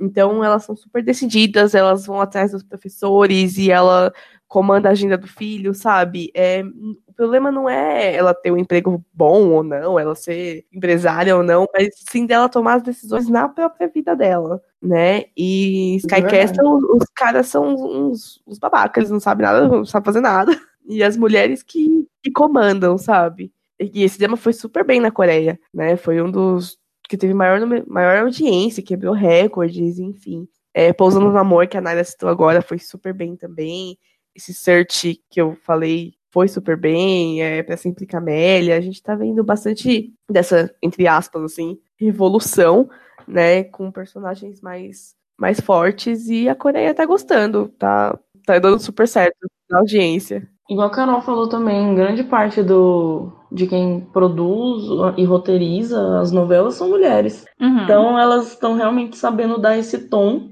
de personagem forte, com história forte, com passado, com background, com, com interesse, com objetivo. Não só sendo guiada pelo, pelo, pelo par romântico, dividida por dois caras. Aí eu fico muito feliz de ouvir isso. Porque eu, eu, eu percebo assim que é só não consegui encontrar dramas com essa pegada. Porque os dois dramas que eu, que eu assisti, eles são meio longe disso. Quais que você viu? Foi o Love Alarm, que ela tem uma certa independência ali, sabe? Mas ela tem esse negócio do triângulo amoroso, ela é meio que manipulada uhum. pelos dois. E o Secretária Kim foi um que eu fiquei super chateada, porque você vê o cara manipulando ela e ela meio que esquece do objetivo de. o motivo porque ela queria sair do emprego. Aí eu fiquei muito chateada com isso. É, ainda tem bastante. É, com a conversa de vocês agora, eu percebi assim, eu não consegui pegar o estilo que eu, que eu gostaria de assistir, que é mais com mulheres independentes, uma boa representatividade. Então, eu não me sinto como fala, afastada de assistir dorama, porque eu sei que vai ter doramas desse jeito. Entendeu? Eu, eu sinto mais motivada uhum. de encontrar esse tipo de dorama com uma, uma boa representatividade feminina, que é um negócio que vai me atrair mais. Com certeza, com certeza. Tem bastante opção. É, realmente, assim, a, ainda tem grande parcela dos dramas que é nessa pegadinha da menina sendo só o foco no romance uhum. e sendo dividida, e os caras brigando por ela, e ela não sabendo fazer nada sozinha. ainda tem bastante disso. Sim. Mas é, tem vindo uma leva de dramas muito legais, com mulheres mais independentes, é, mais empoderadas e tal. Tenho certeza que você vai encontrar um que vai. Que você vai ver e vai se, vai se achar no drama. Com certeza. Vocês aqueceram meu coração. Agora vamos já meio que encaminhando para finalizar o bloco. Eu queria que vocês dessem dicas para quem vai assistir Dorama pela primeira vez, é, o que, que se pode esperar, o que, que o choque que vai acontecer. Assim, ó, eu acho que um choque que as pessoas normalmente têm quando vão ver drama, quem tá só acostumado a ver novela e série americana, é o idioma. né? Eu acho que a galera tem muita gente que estranha, mas tem, tem é, surgido uns dramas dublados na Netflix, né? Inclusive, eu acho a dublagem brasileira super boa, né? E eu vejo muitas é, na, na nossa revista, né? A gente vê muitos comentários de gente que assiste drama com os pais, com a mãe, é, dublado, porque a mãe não gosta muito de ver legenda e tal. Eu acho que é uma dica boa, né? Uhum. E uma coisa que quando eu comecei a entrar assim no mundo do K-pop, K-drama, muitos anos atrás, eu estranhava muito é o jeito que as personagens falavam às vezes, sabe? A entonação, assim, meio tentando falar fofinha, não sei o que, sabe? Eu achava muito estranho. então, se você se deparar com alguma cena dessas, não se importar, é, é cultura, é, é, é, realmente um choque cultural, a gente percebe, né? Pelo menos é um choque que eu, que eu tive, assim, há uns, sei lá, uns 14 anos atrás. mas, mas é normal, é dos temas coreanos, então é só você ver sem preconceito, que com certeza você vai se apaixonar, você vai rir junto, chorar junto, é, ficar esperando ansiosamente até a próxima semana, até o próximo capítulo. Tenho certeza que o pessoal vai aproveitar bastante. Isso mesmo. uma coisa que eu vou aproveitar e perguntar, uma coisa que eu estranhei foi a questão daqueles grafismos que aparecem durante o episódio. Ah, eu, eu não sei se isso aconteceu só no What's Wrong with Secretary Kim. Tipo, o personagem tava feliz e começava a sair meio que uns raios dele, entendeu? É uma parada muito ágil, né? Aí eu queria saber se isso é normal. Isso é comum? Normal não, isso é comum? É, não. Mas, assim, não. em alguns dramas que foram adaptados de Webtoon, é. É comum. Ah. Porque como é uma linguagem meio, assim, 2D, digamos, né? Meio de, uhum. de mangá, meio de webtoon, às vezes eu, eu, já vi também. Mas na maioria dos outros dramas, assim, não, não tem não. Agora, uma pergunta muito importante é onde assistir dramas no Brasil, legalmente falando, sabe? Sem recorrer a meios alternativos. Tem a Netflix, a gente já falou do Viki, tem o Cocoa, que é um outro aplicativo que também tem dramas em, em português. Não só dramas, mas tem programas de TV, reality show, é, coreano e, e, tudo mais. YouTube também, que tem os web dramas, que a maioria claro. são todos lançados no YouTube. E Live também tem algum, alguns, alguns web dramas tem legenda em português, a maioria tem em inglês. Repete o nome, por favor. V-Live. V-Live. É azulzinho o aplicativo. Então. Mas ele é pago? É gratuito. Ah, ok. A palavra mágica para mim. E o Drama Fever, né? Um certo tempo atrás, mas aí o, eles pararam de, de trabalhar. Acho que só, né? Só esses quatro.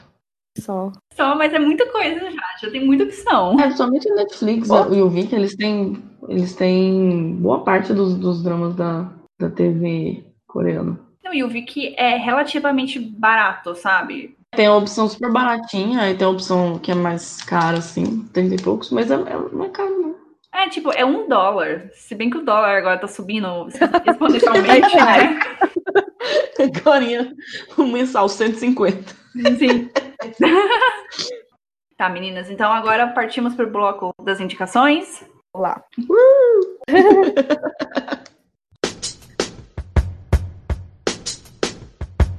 A primeira indicação é um drama que tá lá passando no Netflix ainda, tá sendo transmitido na Coreia também. Chama Itaewon Class, que é, foi lançado em janeiro, né, no começo do ano, e é baseado numa webtoon do mesmo nome.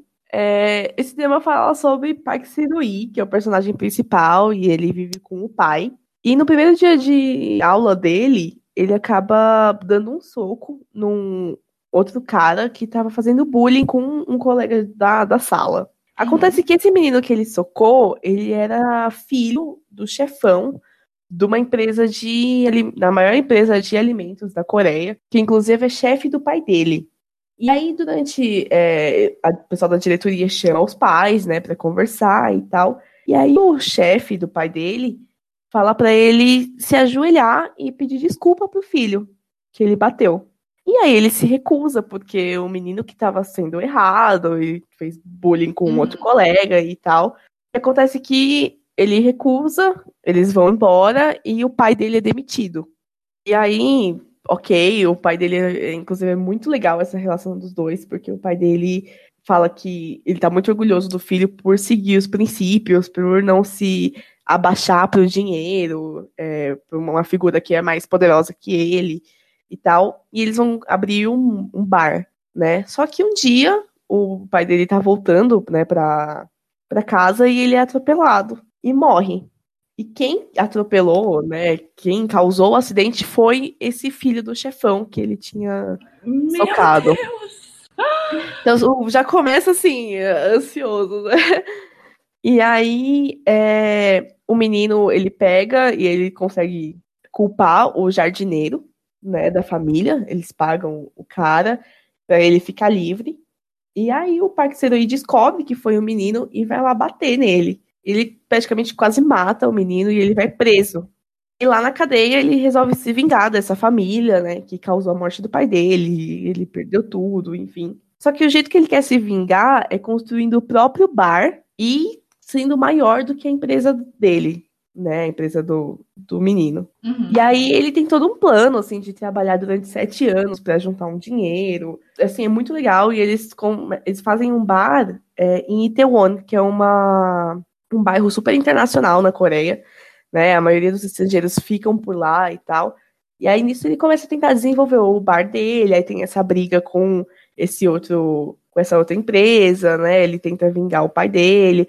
Aí ele conhece várias pessoas que vão ajudando ele. É muito legal que tem uma personagem que é trans e a representação da representatividade dela é muito legal, o jeito que é feito e tal.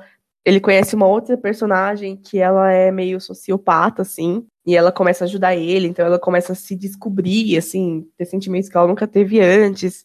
E é muito legal, é um dos temas que está maior hype, assim, por enquanto, né? É, recentemente, tá indo super bem de audiência. Inclusive, um dos meninos do BTS vai cantar uma trilha sonora para esse drama. Então, quer dizer que é mais é sinônimo de mais sucesso pro drama, né? E é super legal. Ele mistura um pouco de romance, um pouco de comédia, mas tem essa, toda essa parte das, dos princípios, né, do, do Parque Seroi, que é o principal, que o sonho dele, na verdade, é, tendo esse bar e tendo dinheiro, não é ser rico, mas sim ele ser uma pessoa livre, que não tem que se abaixar uhum. das pessoas que são mais poderosas que ele. Então toda essa pegada é muito legal. Tem um personagem estrangeiro que é negro, tem essa personagem que é sociopata, que vai se descobrindo, né? Vai começando a ajudar as pessoas, tem essa personagem trans. Então, assim, é, tem bastante coisa num drama só, mas é tudo muito bem feito, muito bem escrito. Acho que o pessoal vai gostar bastante. Não, eu já fiquei interessada. Ele tá saindo na Netflix? Ah, ele tá saindo duas vezes por semana, né? Porque ele tá acompanhando os lançamentos da Coreia. Uhum. Então já saíram dez episódios, faltam mais três semanas, faltam mais seis episódios. Ah, ele é pequeno, né? Assim, é, deve ter o quê? 50 minutos, uma hora? É, cada episódio? Uhum. Não, é, é, um, é uma quantidade boa de, pra você acompanhar durante a semana, né? Exatamente. A maioria dos temas coreanos é mais ou menos isso. 16 episódios, uma hora, 50 minutos. Ah, não, eu fiquei interessada. Ele. A temática que, que você deu sobre ele, a sinopse, ele parece meio pesado, mas ao mesmo tempo não, né? Não é um negócio que vai te cansar. Pelo menos eu tive é, essa impressão. Exato, assim, você começa assistindo e você fica com muita raiva de tudo que está acontecendo. Porque é muito injusto, porque o menino é mais pobre, perdeu o pai, perdeu o emprego, foi expulso da escola, foi preso, sabe? Mas toda essa parte dele, é, dos princípios dele, dele se planejar, dele tentar dar a volta por cima, e dele conhecendo pessoas dos mais é, diversos tipos, assim que vai ajudando ele, é muito legal. E tem a parte de comédia, tem um pouco de romance, né? É, é, é bem legal. É, é, pesado, mas é leve para assistir. Não, perfeito. Eu vou colocar na minha lista. Você vai já, adorar. Já queria ver, tava enrolando, mas, pô, é a primeira vez que eu ouço alguém falando o que, que é o drama. Tá em todo lugar, mas é a primeira vez.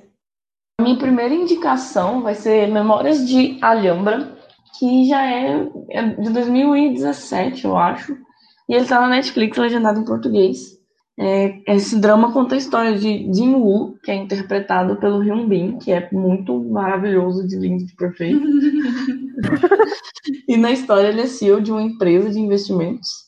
E um dia ele recebe um e-mail, meio suspeito, assim, sobre um jogo de realidade aumentada, que é super inovador. E ele se passa em, em Alhambra, e o principal. A principal estratégia de jogo são batalhas medievais, né? E aí o Jin ele pega, decide viajar para Espanha atrás desse desenvolvedor desse jogo, né? E aí ele queria saber como é que funcionava e ele descobre, né, na, na, história ele descobre que o jogo funciona apenas com o uso de uma lente de contato de realidade aumentada. Então, tipo, tem tudo a ver com o trabalho que o Jinwoo é, realiza. Aí, quando ele chega lá, o desenvolvedor do jogo tinha, tipo, desaparecido misteriosamente. E aí ele vai, né, ele é um cara meio escrotão assim, e ele tá cagando, né? Ele vai tentar entender como é que funciona o jogo. E aí, nessa, nessa, nesse caminho, ele acaba conhecendo a Hee-Ju, que é, que é interpretada pela Park Shin-hee, que é muito famosa na Coreia. E ele, quer, e ele descobre que ela é irmã desse desenvolvedor. E aí, depois de uns incidentes assim bem misteriosos, depois que ele já começou a, a utilizar o jogo e tal, e descobrir como é a jogabilidade. E é muito foda, porque eu gosto muito dessas coisas assim relacionadas à tecnologia e tal.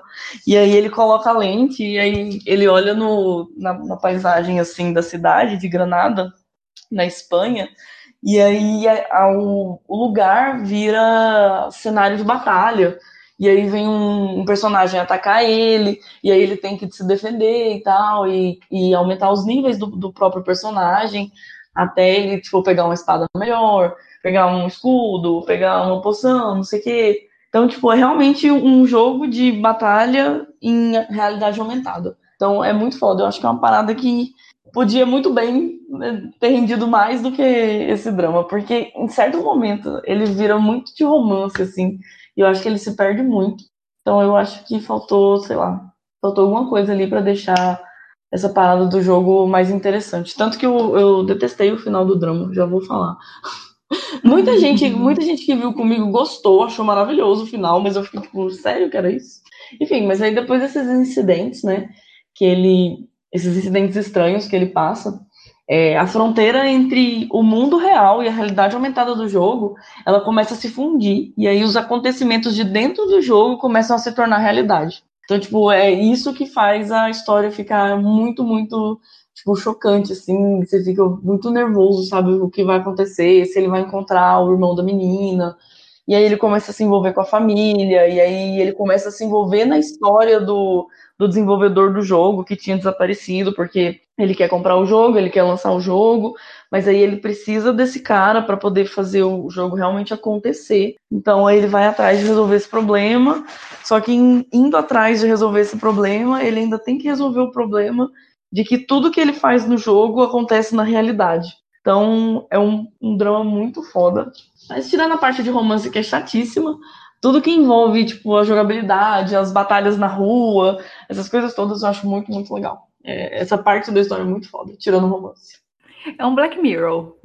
É, é, é tipo um episódio de Black Mirror. É, é, é muito foda, velho. Aí, como tem tanto efeito especial, como que eles lidam com isso? É bem feito ou não é aquela coisa assim? É meio é super bem feito, porque eles realmente usam efeitos práticos. Tirando a parte uhum. feita é, em computação e tal, as coisas são feitas com efeito prático também. Então, ele vai é, batalhar com os caras. Aí as pessoas realmente estão vestidas, são realmente pessoas vestidas com as roupas tradicionais, é, lutando com ele, usando espadas de verdade. Então, tipo, as lutas são bem coreografadas, é tudo muito bem feito, assim. E o que é feito em computação também é, é bem bacana, não, é, não fica esquisito, não. Ele sai destruindo a Espanha inteira. É muito legal. Aí você fica assim, nossa, meu Deus, muito bem feito. Então, cenas que destrói os prédios antigos, assim, é tudo, é tudo CGI, né? Tudo computação gráfica. Mas mesmo assim é super real. Você fica, nossa, caraca, acabou com o prédio.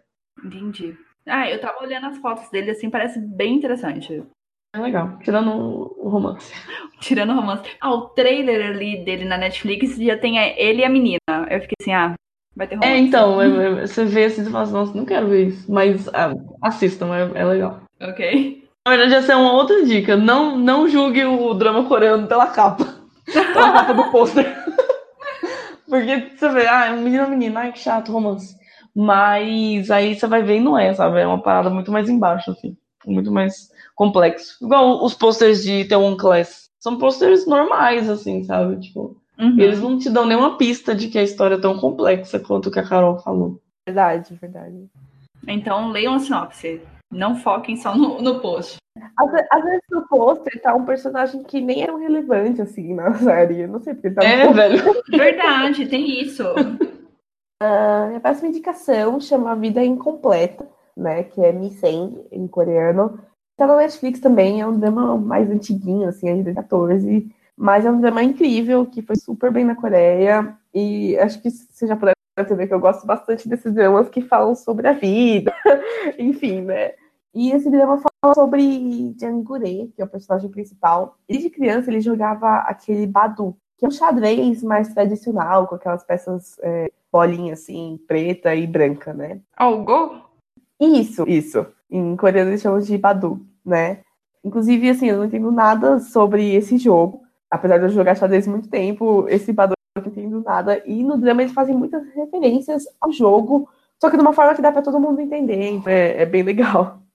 E desde criança ele jogava isso, e o sonho dele era ser um profissional. Só que aí acontece que o pai dele morre, e aí ele tem que trabalhar em vários trabalhos de meio período para sustentar a família dele. Na verdade, ele é a mãe dele. Ele tá super triste com a vida dele, decepcionado e tal. E aí a mãe dele consegue é, colocar ele numa empresa de votação. Só que ele não sabe nada de trabalho de escritório, ele não tem faculdade, e todo mundo acaba descobrindo que ele entrou nessa empresa por indicação, aquele famoso QI. E as pessoas que estão lá, assim, é, eles entram como estagiários e ficam com a intenção de ser contratado. Então todo mundo fica muito contra ele, porque teoricamente eles acham que eles estudaram muito, que eles merecem estar lá, e esse menino, só por conhecer alguém, entrou e não merecia. Então, meio que mostra isso é, no ambiente de escritório, só que legal do drama é que, assim, é um drama que você vai descobrindo, né? A sinopse realmente não é tão interessante assim.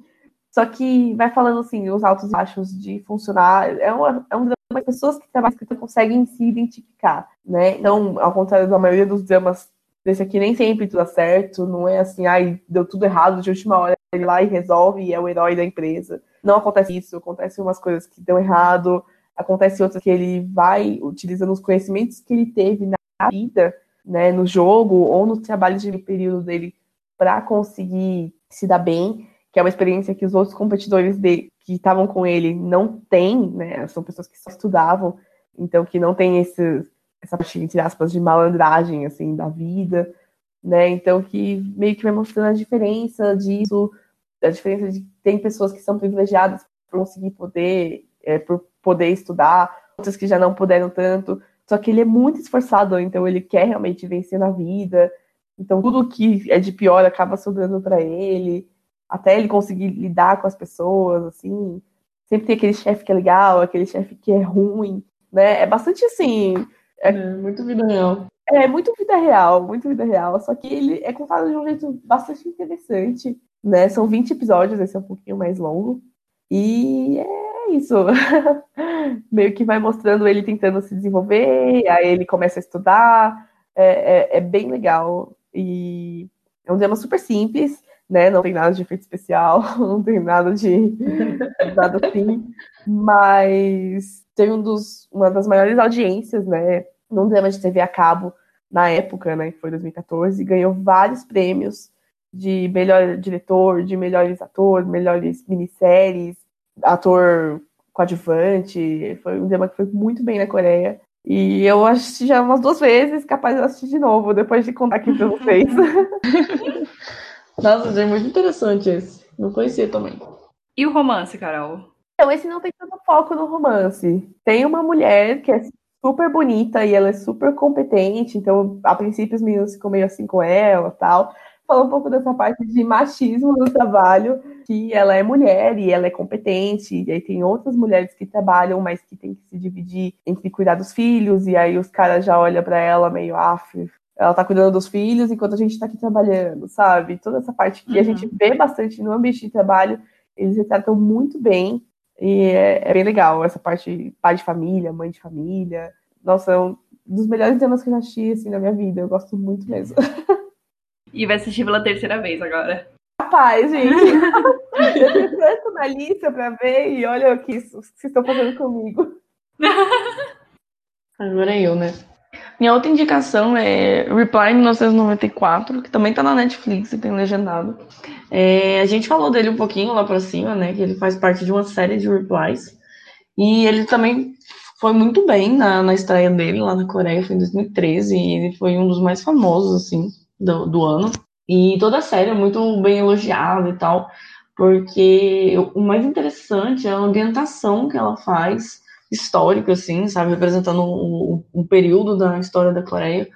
E, bom, os coreanos, a Coral já até falou que eles adoram isso, essa, essa volta no passado, essa ambientação bem feita e tal.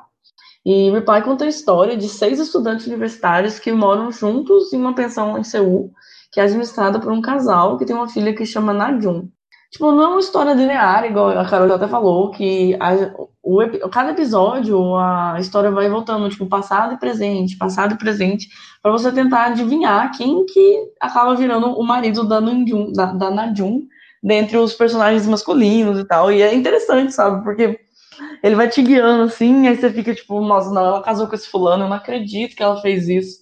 Aí lá na frente tem um episódio assim, que você fala, não. Mas então ela não ficou com fulano, ela ficou com ciclano. E até meu irmão, sabe, que não gosta muito de drama de romance, acabou acompanhando por causa dessa desse mistériozinho, sabe, que cria, que você aí você fica irritado porque o fulano tem umas ações assim que são tipo super reprováveis. Mas aí depois ele faz uma coisa muito legal, aí você fica, nossa, eu devia ter ficado com ele. Aí, mas aí às vezes ela ficou, às vezes não ficou. Então isso é legal, sabe? De você acompanhar esse drama. É, o melhor da série é que ela acompanha esses é, para mim mesmo, é que ela acompanha esses eventos históricos culturalmente significativos para a Coreia. De, no caso desse, em 1994. Então, aborda assim, o surgimento do K-pop, fala um pouco do seu Taiji and Boys, que foi a primeira banda, o primeiro grupo assim, nomeado K-pop. Né? Já tinha alguns artistas de grupo antes, mas não eram conhecidos como artistas de K-pop. É, e aí fala também do desabamento da loja de departamento Sampon, que foi um evento assim bem é, marcante na história da Coreia. Fala do nascimento da Liga Coreana de Basquete, que é uma coisa muito legal também. Então é um drama muito. É soft, assim, sabe? Não é uma parada que vai te deixar ligadona, igual o outro que eu falei, mas é, é bem fofinho, assim, sabe? Tipo, se você quer ver uma parada que não vai. Que, não, que você não precisa dar sua atenção, assim, sabe? Tipo, quebrar a cabeça para poder assistir, isso é muito legal. É super engraçadinho também, né? É, bem divertido, é bem comédia romântica. É, é, esse que são três, né? Que são isso. três anos. Tem diferença, por exemplo, tem alguma ordem que eu preciso seguir para começar ou eu posso começar por qualquer um? Qualquer um, tem. As histórias são muito diferenciadas uma da outra, assim, ah, sabe? entendi. É, elas não têm conexão nenhuma, então se você assistiu 88 primeiro, que foi o último lançado, Uhum. Não vai fazer diferença na hora que você assistiu o 97 ou o 94. Mas dos três, o que eu mais gostei foi o 94. Ah, entendi. Você recomenda começar por ele e depois ir pros outros. É, porque ele é, ele é bem divertido, assim. Mas o 97 também é bem engraçado. Uhum. Só que eu acho o início dele meio slow, assim. Eu, eu fiquei meio. Demorei a engatar nele. Nesse aqui foi mais rápido. Já vi os dois primeiros episódios e aí quis assistir o resto. Uma coisa que é muito fofa que eu gosto nas séries do Reply é que eles falam com Saturi, que é nosso famoso sotaque, né? Então, ao contrário dos outros dramas que a maioria passa na capital, em Seul, as pessoas falam o coreano que a gente está acostumado a ouvir, no Reply eles usam muito esse sotaque do interior, assim, né, que eles têm. E é fofinho o jeito, assim, é diferente a entonação, o jeito que eles falam. É, tipo, nesse Reply, todos os, todos os personagens tirando a menina que mora em Seul com a família, é, todos os outros são do interior, então eles realmente são meninos do interior. Bacana. Eu fiquei curiosa pra ver esse sotaque. Eu provavelmente não vou conseguir identificar, mas. Provavelmente não.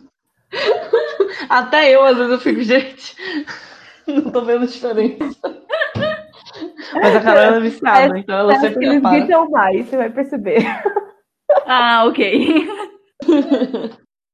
É, o próximo também tá na Netflix, é o Manual do Presidiário, que é de 2018. Tem Nossa, eu comecei episódios. a ver esse, é muito foda. Gente, que nome! É muito legal esse drama. Ele fala muito do legal. jogador de beisebol, que é um dos melhores pitchers assim da Coreia. E ele ia para os Estados Unidos para assinar um contrato com a Major League de lá. E ele é super famoso, super bom e tal.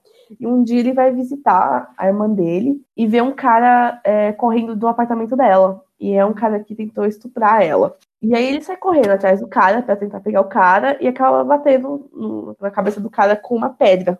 E aí, por causa disso, é, não foi entendido como legítima defesa e ele recebe um ano de prisão. Então, assim, a vida dele, né, que ele ia para os Estados Unidos, que ele estava jogando super bem e, e, tal, ele tem que pausar para ir esse ano, passar um ano na prisão. E aí conta a vida dele lá né, das pessoas que ele conhece. Na prisão tem de tudo, tem gente que tem um que era viciado em droga, foi preso, tem outros que realmente assim já matou gente que tá lá. É, ele divide cela com o pessoal que ele não conhece, né, que você não sabe o que a pessoa fez para estar tá lá. Então meio uhum. que vai contando essa vida do pessoal que foi preso e dele se adaptando lá. Então, assim, na verdade, esse tema criou muito preconceito para mim, porque teoricamente a gente pensa que quem tá peso merece estar lá e que. Né, a gente tem esse preconceito, assim, com, uhum. com o presidiário. E lá meio que mostra um pouco da realidade das pessoas. Não que seja desculpa para as coisas terem acontecido e tal, mas, assim, um não tinha muita opção, era pobre desde criança, sabe? O outro que, tá, que usou droga, ele era super boyzinho, super riquinho, mas usava droga por causa de uma condição da vida dele, que depois a gente descobre o que é, é meio que fala da relação entre os, os carcereiros com os presos, né? Então tem um carcereiro que ele é super tsundere, assim, ele grita com os caras, não tá nem aí, mas depois ele, você vê que ele tenta ajudar, sabe? É, é um drama muito legal. É, assim, eu nunca vi nada com um tema parecido, assim, nunca tinha assistido. Mas eu gostei demais, é uma que você ri bastante, você chora bastante, e aí você fica esperando ver o que, que vai acontecer com ele lá, né? Porque ele não era para estar naquele ambiente, digamos assim. E uma coisa que eu fiquei muito assim, surpresa, meio triste, mas eu entendi é que normalmente nos dramas todo mundo tem um final, né? Assim, mesmo os personagens secundários acontece alguma coisa, casa, viaja, enfim. Nesse drama, como ele tá na cadeia, as pessoas que vão saindo da cadeia não aparecem mais. Porque do mesmo jeito da cadeia, você nunca mais vai encontrar aquelas pessoas. Então, às vezes, a gente, não, a gente, não, sabe do final daquela. de um personagem que às vezes foi super importante, sabe? E, nossa, é muito legal os temas, assim, o motivo de cada um ter sido preso, acontece coisa, tem corrupção dentro da cadeia, sabe? Então fala bastante disso. É bastante diferente do, do das novelas de prisão que a gente tem aqui no Brasil. Lá é, eles têm vários tipos de obrigação, tem várias coisas que eu nem sabia que tinha na cadeia, tipo, tinha um mercado que eles podem comprar umas coisas, sabe? Como assim? É, eu não sei se tem aqui, se funciona aqui. Eu sei que nos Estados Unidos tem também, mas eu fiquei muito, assim, surpresa. É uma parte da cultura coreana, assim, que eu nunca esperava que eu fosse encontrar. Comecei a ver esse e eu vi alguns episódios, os primeiros episódios. E eu tive uma vibe muito diferente também do desse drama, porque ele tem uma. Ele é meio cinematográfico, assim, sabe? A vibe dele é muito de cinema. Não, não uhum. parece que é drama. Pelo menos nos primeiros episódios é muito de cinema, assim, você fala, putz. E eu já vi alguns, algumas coisas relacionadas à situação carcerária e tal. Mas tudo americano, sabe? Vocês sabem como uhum. é que o americano trata as coisas, né? É uma gritaria, que é a porradaria, aquela caralho toda. Sim. E no, nesse, nesse, eu não, pelo menos até onde eu vi, eu não senti tanto essa, essa vibe americanizada, sabe? De tratar, de tratar é, drama relacionado a presídio e tal. No, no Brasil é, é, bem diferente desse mesmo da, da, da Coreia. Aqui eu acho que é um pouco mais próximo do que Hollywood está acostumado a fazer. Mas eu gostei muito desse, dessa lado, desse lado de humanização mesmo do drama. É muito foda, é muito foda. Olha, pelo pôster, eu não dou nada por ele. Nada, nada, nada. Não, você me contando a história. Eu passando aqui, vendo as miniaturas, ele me lembra um pouco aquele filme, Um Sonho de Liberdade, sabe? Ah, é mesmo? Uhum. Que tem essa humanização, você se importa. Aquilo ali não é só pessoas presas, né? Pessoas ruins presas. Não, você entende o, o que, que levou a pessoa a fazer aquilo, por que, que ela tá lá. Então, eu acho assim que é uma abordagem muito mais interessante. Eu fiquei interessada. É, uma coisa que é legal é que tem bastante comédia também. Tem muita coisa engraçada é, que você não espera, assim, você tá assistindo sério e aí acontece alguma coisa, você ri, sabe? Ri, chora. Ah, eu, eu, esse é meu tipo de drama, assim, né? É muito diferente da abordagem americana. Tá, esse, esse acho que vai ser um dos primeiros que eu vou assistir. É legal, é bem legal. Eu coloquei aqui na lista, esse é um dos que eu mais gostei de assistir, assim. Chama Primeira Vez Amor. E, se eu não me engano, é o primeiro drama dublado da Netflix. Tô certa, Carol? Tô errado. Eu acho que é isso mesmo. O primeiro drama, drama dublado da Netflix. E eu assisti primeiro por causa disso. Quando a gente lançou na, na revista o trailer, eu falei, nossa, que legal, vamos ver como é que foi o trabalho, né? Da, da, da dublagem brasileira, que, tipo, eu gosto muito, eu gosto muito de coisa dublada aqui, que eu acho que é muito bem feito o trabalho. E aí foi por isso que eu comecei a assistir. O segundo motivo, porque tem o Jisoo, que é o, tipo, meu ator favorito, eu acho ele lindo, maravilhoso, perfeito. a atuação dele não é muito boa, mas eu não ligo. Você deu pra ver o tipo de tema que a Naila gosta. ele fica devendo um pouquinho, mas eu gosto muito dele e eu gosto muito, é, gostei muito de ver um drama dublado. Eu tinha visto muito tempo atrás uma cena de. Como é que chama? Descendentes do Sol, né? E eu assisti uma cena dublada e eu achei que foi muito. Assim, eu não gostei muito de ver ela dublada, então eu fiquei meio com o pé atrás. Mas aí eu comecei a ver e foi show, foi muito bem feito. Tanto que minha, minha mãe e meu irmão viram comigo, justamente por estar dublado, porque realmente facilita. Porque, igual a Carol falou, né? Às vezes o pai e a mãe não quer ler, mas quer assistir, sabe? Uhum. Ou às vezes a TV é muito longe, aí põe, tem que pôr óculos pra ver. Gente que tem problema de visão, assim, tipo, tem baixa visão, tem muito problema em ler legenda.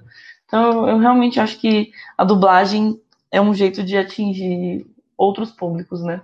E, enfim, eu, eu não fiquei decepcionada com a dublagem, igual eu tinha ficado com Descendentes do Sol. Eu achei essa muito boa, de Primeira Vez Amor. E aí, eu, a, a, terceira coisa que fez eu assistir é que eu gostei muito da história.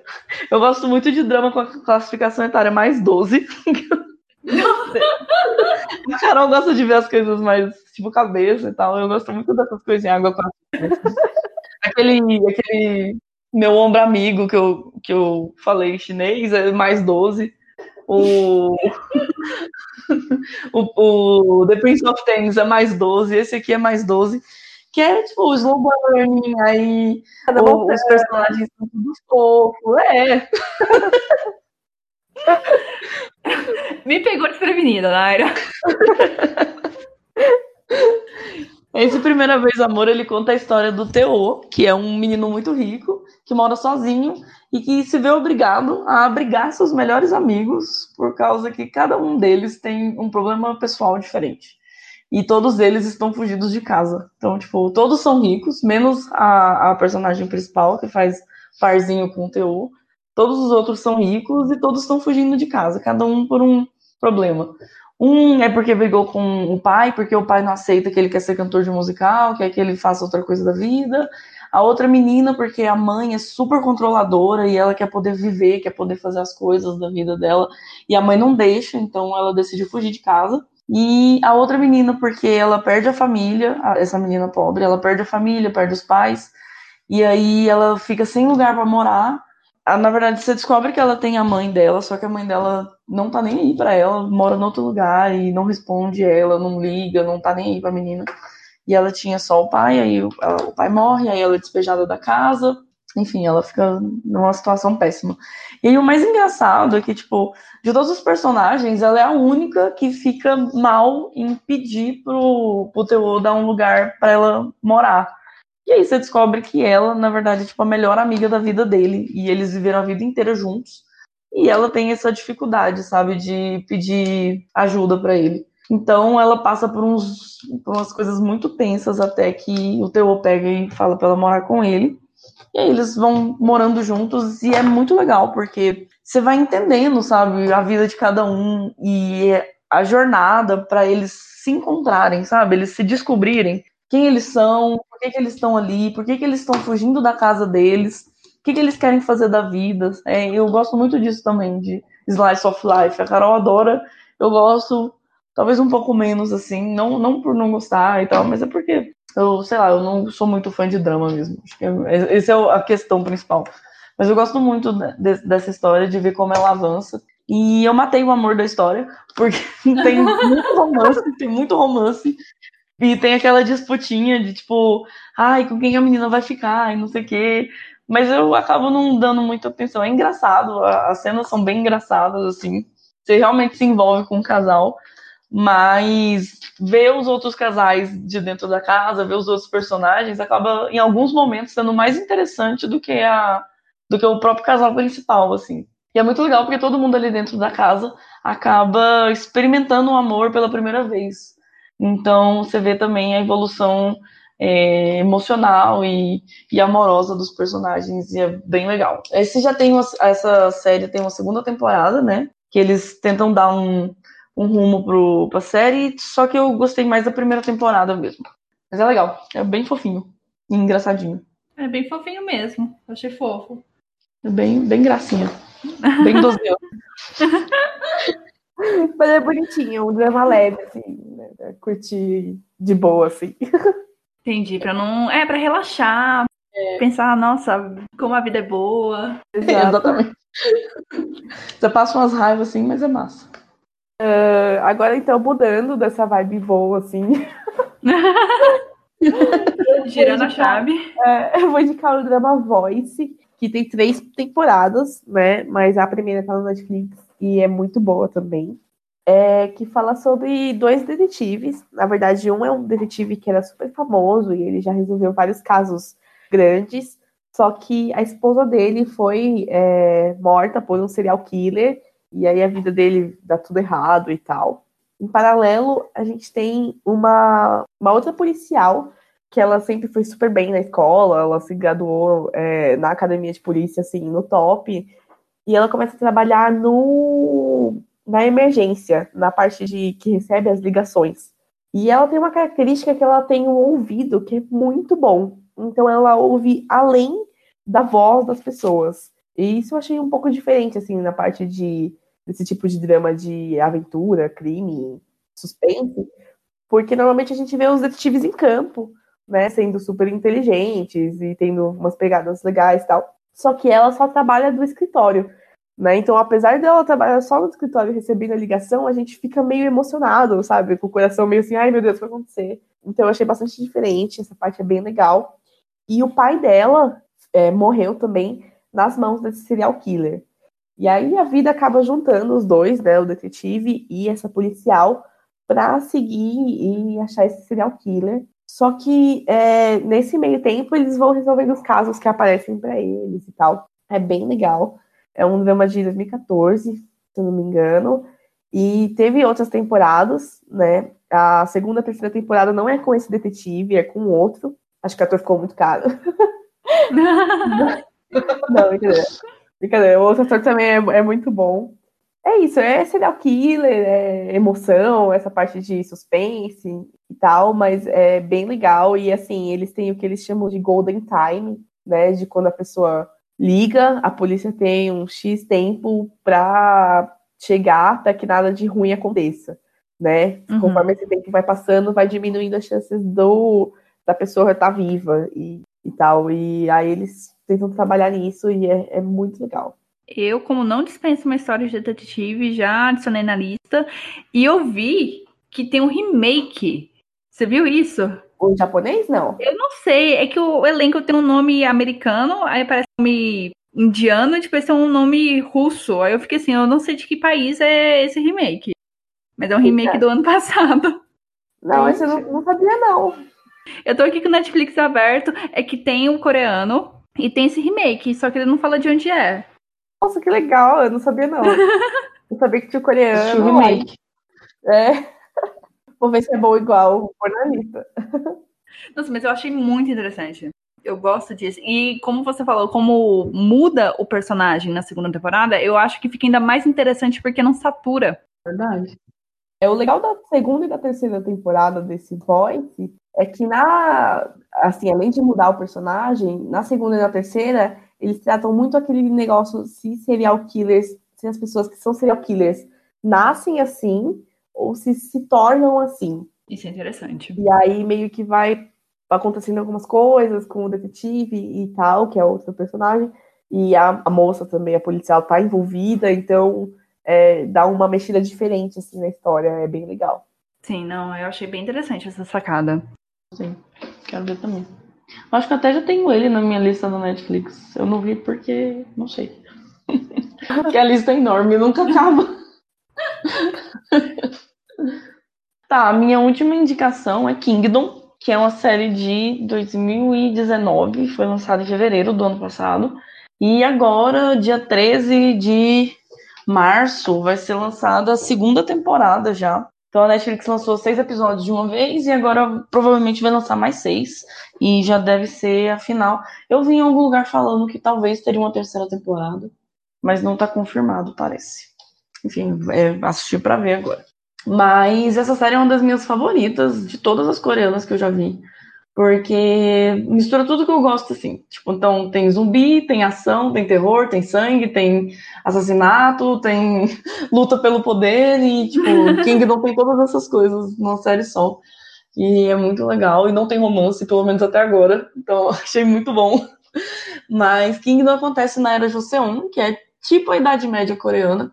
E aí ela mistura contaminação de zumbi com lutas muito bem coreografadas, envolvendo espadas e arco e flecha. É, a série conta a história do príncipe herdeiro do, do reino, que se joga numa missão suicida para tentar investigar uma praga que está começando a atingir a Coreia e que acabou com o reinado do pai dele. Aí, no meio dessa busca, ele descobre que a Coreia está sendo infectada por um tipo de bactéria ou vírus. Não fica muito exemplificado assim nessa primeira parte eles explicam lá, lá pro final, eles explicam de onde que vem a contaminação, mas não fica, tipo, muito claro, assim, o que é esse, esse elemento que causa a contaminação. É, então, e, e essa contaminação transforma as pessoas em mortos-vivos. Em nenhum momento, assim, eles falam, eles usam a expressão zumbi, porque, teoricamente, ela não tinha sido cunhada, já que a história é. passa em algum momento entre 1392 e 1897. Faz total Sim. sentido. Exato. Mas, assim, a construção dos zumbis é perfeita. Tipo, a linguagem corporal é tão foda quanto em Train to Busan. Então você fica, você teme pelos, você teme pelos personagens. A forma como a, a contaminação começa a se espalhar é sinistra. Você, nossa, na hora que, na hora, na hora que revela assim, você fala, putz, não é possível. E é tudo muito bem coreografado, tipo, é, as estratégias são muito bem executadas, que os personagens desenvolvem, as estratégias são muito bem executadas, é, as lutas são muito bem feitas, os, os, zumbis, a ação dos zumbis é muito bem orquestrada, assim. Então, você vai se envolvendo muito na história, é super curtinha, acho que cada episódio tinha 30 minutos. Então, você assiste super rápido os seis episódios. É show de bola. E eu acho que a Coreia, ela conseguiu, assim, inovar nessa, nesse tema zumbi porque é um tema que já estava super saturado das produções americanas e do estilo que os, que os pessoal nos Estados Unidos costuma abordar. Então a Coreia trouxe Train to Busan com aquela pegada um pouco mais é, vida real, assim, e mais diferente do que a gente já tinha visto relacionado a zumbi. E agora eles trouxeram essa nova ambientação, levando o zumbi, tipo, para a Idade Média. Então é uma série muito legal, é uma das que eu mais gosto. As personagens femininas são super poderosas, assim. Não, não no sentido de poder, mas elas são super decididas, elas são realmente é, importantes na, na, virada da trama. É, conforme vai passando, você descobre que a esposa do rei é uma das, das principais personagens da história, que as coisas acontecem por causa dela, e ela é uma pessoa muito eu detesto a personagem dela, mas ela é muito boa atriz e ela faz você ter muito ódio dela e todas as ações que ela faz e todas as decisões que ela toma. E a personagem que acompanha o príncipe é feita pela Bedona, né? Que fez. Ai, como é que é o nome da série? É... Sense8. Ela fez Sense8. É a coreana do Sense8 e ela é muito perfeita, ela é muito boa atriz, ela é incrível. E eu gosto muito da personagem dela, porque ela é tipo uma médica então, ela que descobre de onde veio a contaminação, ela que descobre o que que o, o, que aquelas pessoas são mortos-vivos, ela que descobre as coisas, assim. Então ela é muito massa. Gosto muito de Kingdom. Eu nunca tinha falado, é, ouvido falar dela, e semana passada começou a aparecer notícia: ah, vai sair segunda temporada de Kingdom, vai série de zumbi coreana, não sei mais o que. Eu fiquei assim, mas de onde veio isso?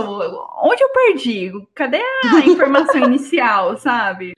Aí agora você me trazendo contexto, tudo. Eu já tinha sacado que era de época, mas eu fiquei assim, zumbi, como, como que vai funcionar isso, né? Não, é show de bola. Tipo, ela, ela é zero pastelão. Não tem nada de pastelão na história. Porque se você ouve zumbi no, na, na, na Coreia antiga, você fica, putz, isso aqui não vai dar certo, né? Não, mas é, é, zero pastelão, é muito bem feito. E você vai. Você é jogado na história, assim, junto com os personagens. Então, uhum. você não tem nenhuma pré-informação igual eles. Você vai descobrindo junto com eles. Isso então, é as coisas. E, é, então, quando o personagem revela uma coisa, você fica chocada igual os outros personagens, porque você não imaginava, você não sabia. E aí você começa a tentar decifrar o que, que vai acontecer. Aí você fica, nossa, mas não é possível que é assim, não sei o que. Aí quando revela, você fala, putz, meu Deus do céu. Então é, é muito legal, é muito legal mesmo. É mesmo, assim, ó, eu não sou muito fã de drama com zumbi, não é uma coisa que eu acompanho mesmo. E drama muito histórico, assim, quando você passa muito na monarquia coreana e tal. Mas esse drama Kingdom eu gosto demais. Então, assim, pra mim foi uma surpresa. Uh, próximo, né? Essa foi minha última. A minha acabou. Agora é só você, Carol. É. eu separei mais dois aqui.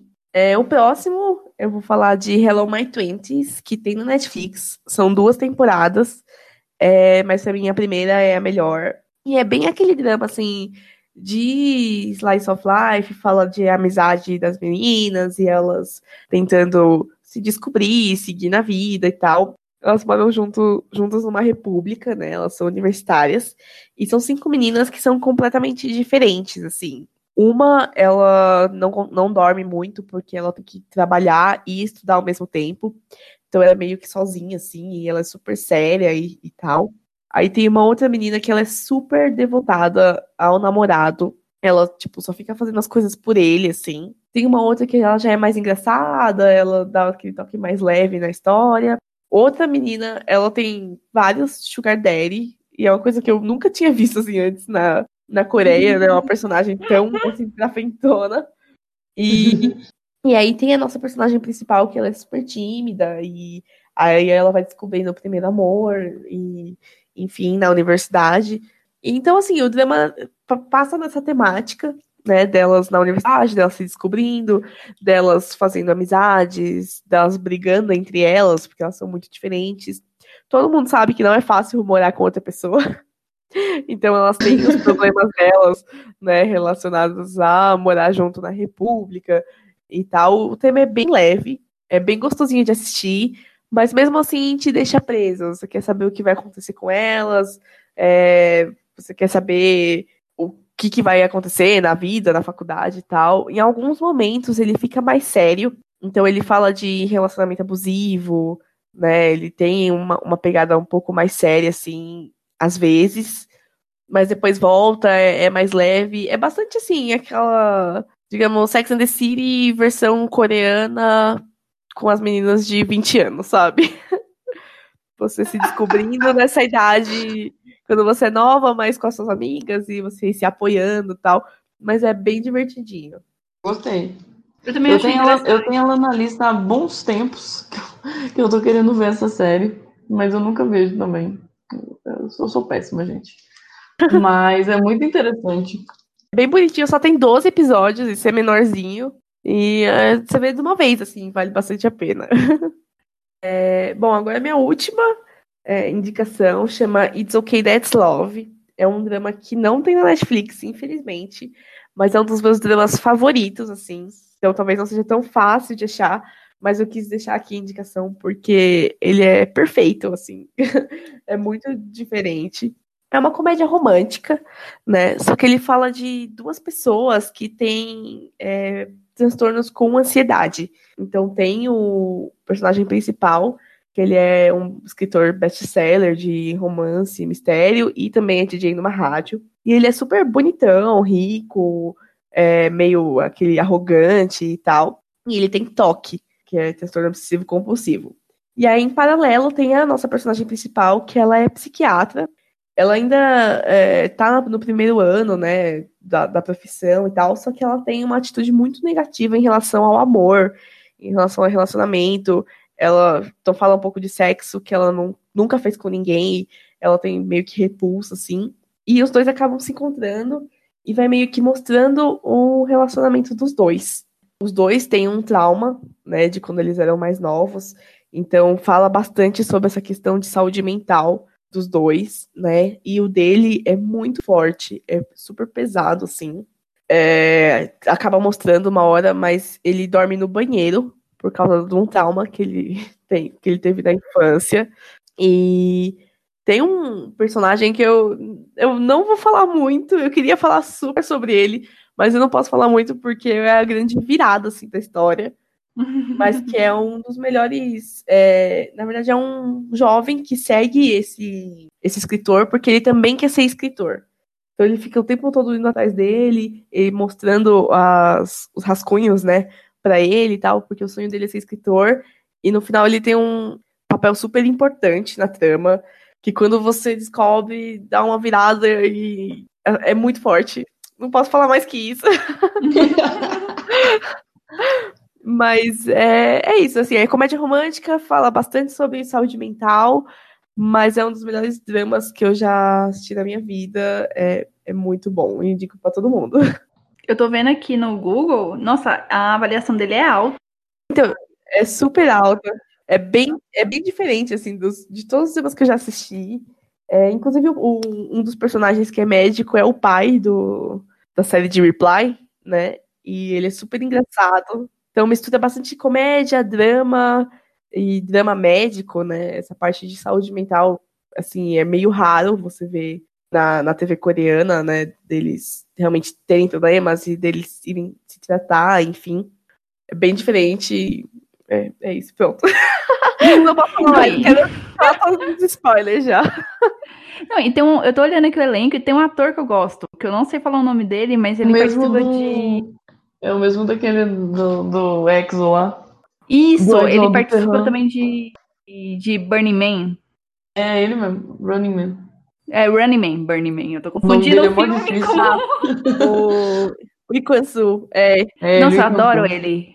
Ele é muito, muito bom pra legal. Comédia. Ele também tem um problema de ansiedade, né? Então ele tenta arranjar uma namorada, só que ele não consegue, ele fica espirrando o tempo todo.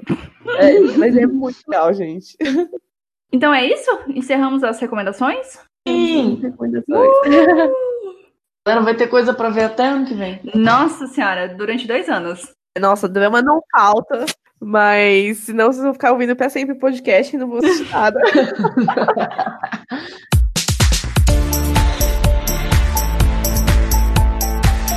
A segunda parte do especial da Coreia tá chegando ao fim. Muito obrigada a Nara e a Carol por terem dedicado esse tempo, terem feito pesquisa, juntado os melhores doramas, os melhores filmes para vir compartilhar aqui com a gente. Muito obrigada, meninas. O espaço aqui tá aberto para vocês voltarem. Por favor, fiquem à vontade. É, não, a gente que agradece. É, como eu falei no episódio passado, eu vou reforçar esse episódio. É sempre um prazer falar sobre a cultura coreana, sobre essa parte de drama, filme que a gente ama muito. Eu espero que vocês possam assistir e depois voltar para comentar o que acharam, né? Contar pros amigos e espalhar. É... Bom, eu sou Carol. Se vocês quiserem acompanhar um pouquinho mais da minha vida, me seguem no Instagram, arroba. E sigam a Coreain em todas as redes sociais, né? Arroba Revista Coreain, no Instagram, no Face, no Twitter e o nosso site www.revistacoreain.com.br para saber cada vez mais sobre dramas, K-pop, movies, filmes e tudo mais. Obrigada. É isso mesmo, a gente fica muito grata de ter essa oportunidade de poder né, falar um pouco mais sobre o que a gente ama e indicar as coisas né, que a gente gosta e com um pouquinho de, de gosto pessoal em cima do, do, desse tema que é tão popular hoje, né? Que é a Coreia e toda a cultura coreana que tem invadido o resto do mundo. Então a gente fica muito feliz. Né? Eu sou a Naira, a Carol disse tudo. ah, sigam, sigam a Coreia em todas as redes sociais. Quem tiver interesse pode me seguir também. Meu Instagram é arroba, underline, Naira Nunes. Então a gente está de braços abertos aguardando vocês para a gente poder comentar bastante sobre todas as indicações que foram feitas aqui e indiquem também os temas, os dramas e os filmes que vocês gostam. Por favor. Inclusive, a gente fala bastante sobre drama, filme no nosso YouTube, né? Arroba ah, é Revista Queen. Então, tem crítica de filme, tem crítica de drama, a gente vai tentar colocar cada vez mais coisa. Então acompanha a gente por lá também. Se inscreve no canal, por favorzinho. Eu não sou nem um pouco especialista, tô aqui para aprender, já consegui várias indicações. Então se você gosta de filme sul-coreano, gosta de drama, sigam a Coreia In no, nas redes sociais e se inscreva no canal do Coreia In para conseguir mais recomendações. Meninos, novamente, muito obrigada. Muito obrigada mesmo. A gente vai bolar novas pautas para vocês voltarem, é claro, né? Uhul. Então, um beijo para vocês. Até semana que vem. Tchau, tchau. Tchau. Beijo.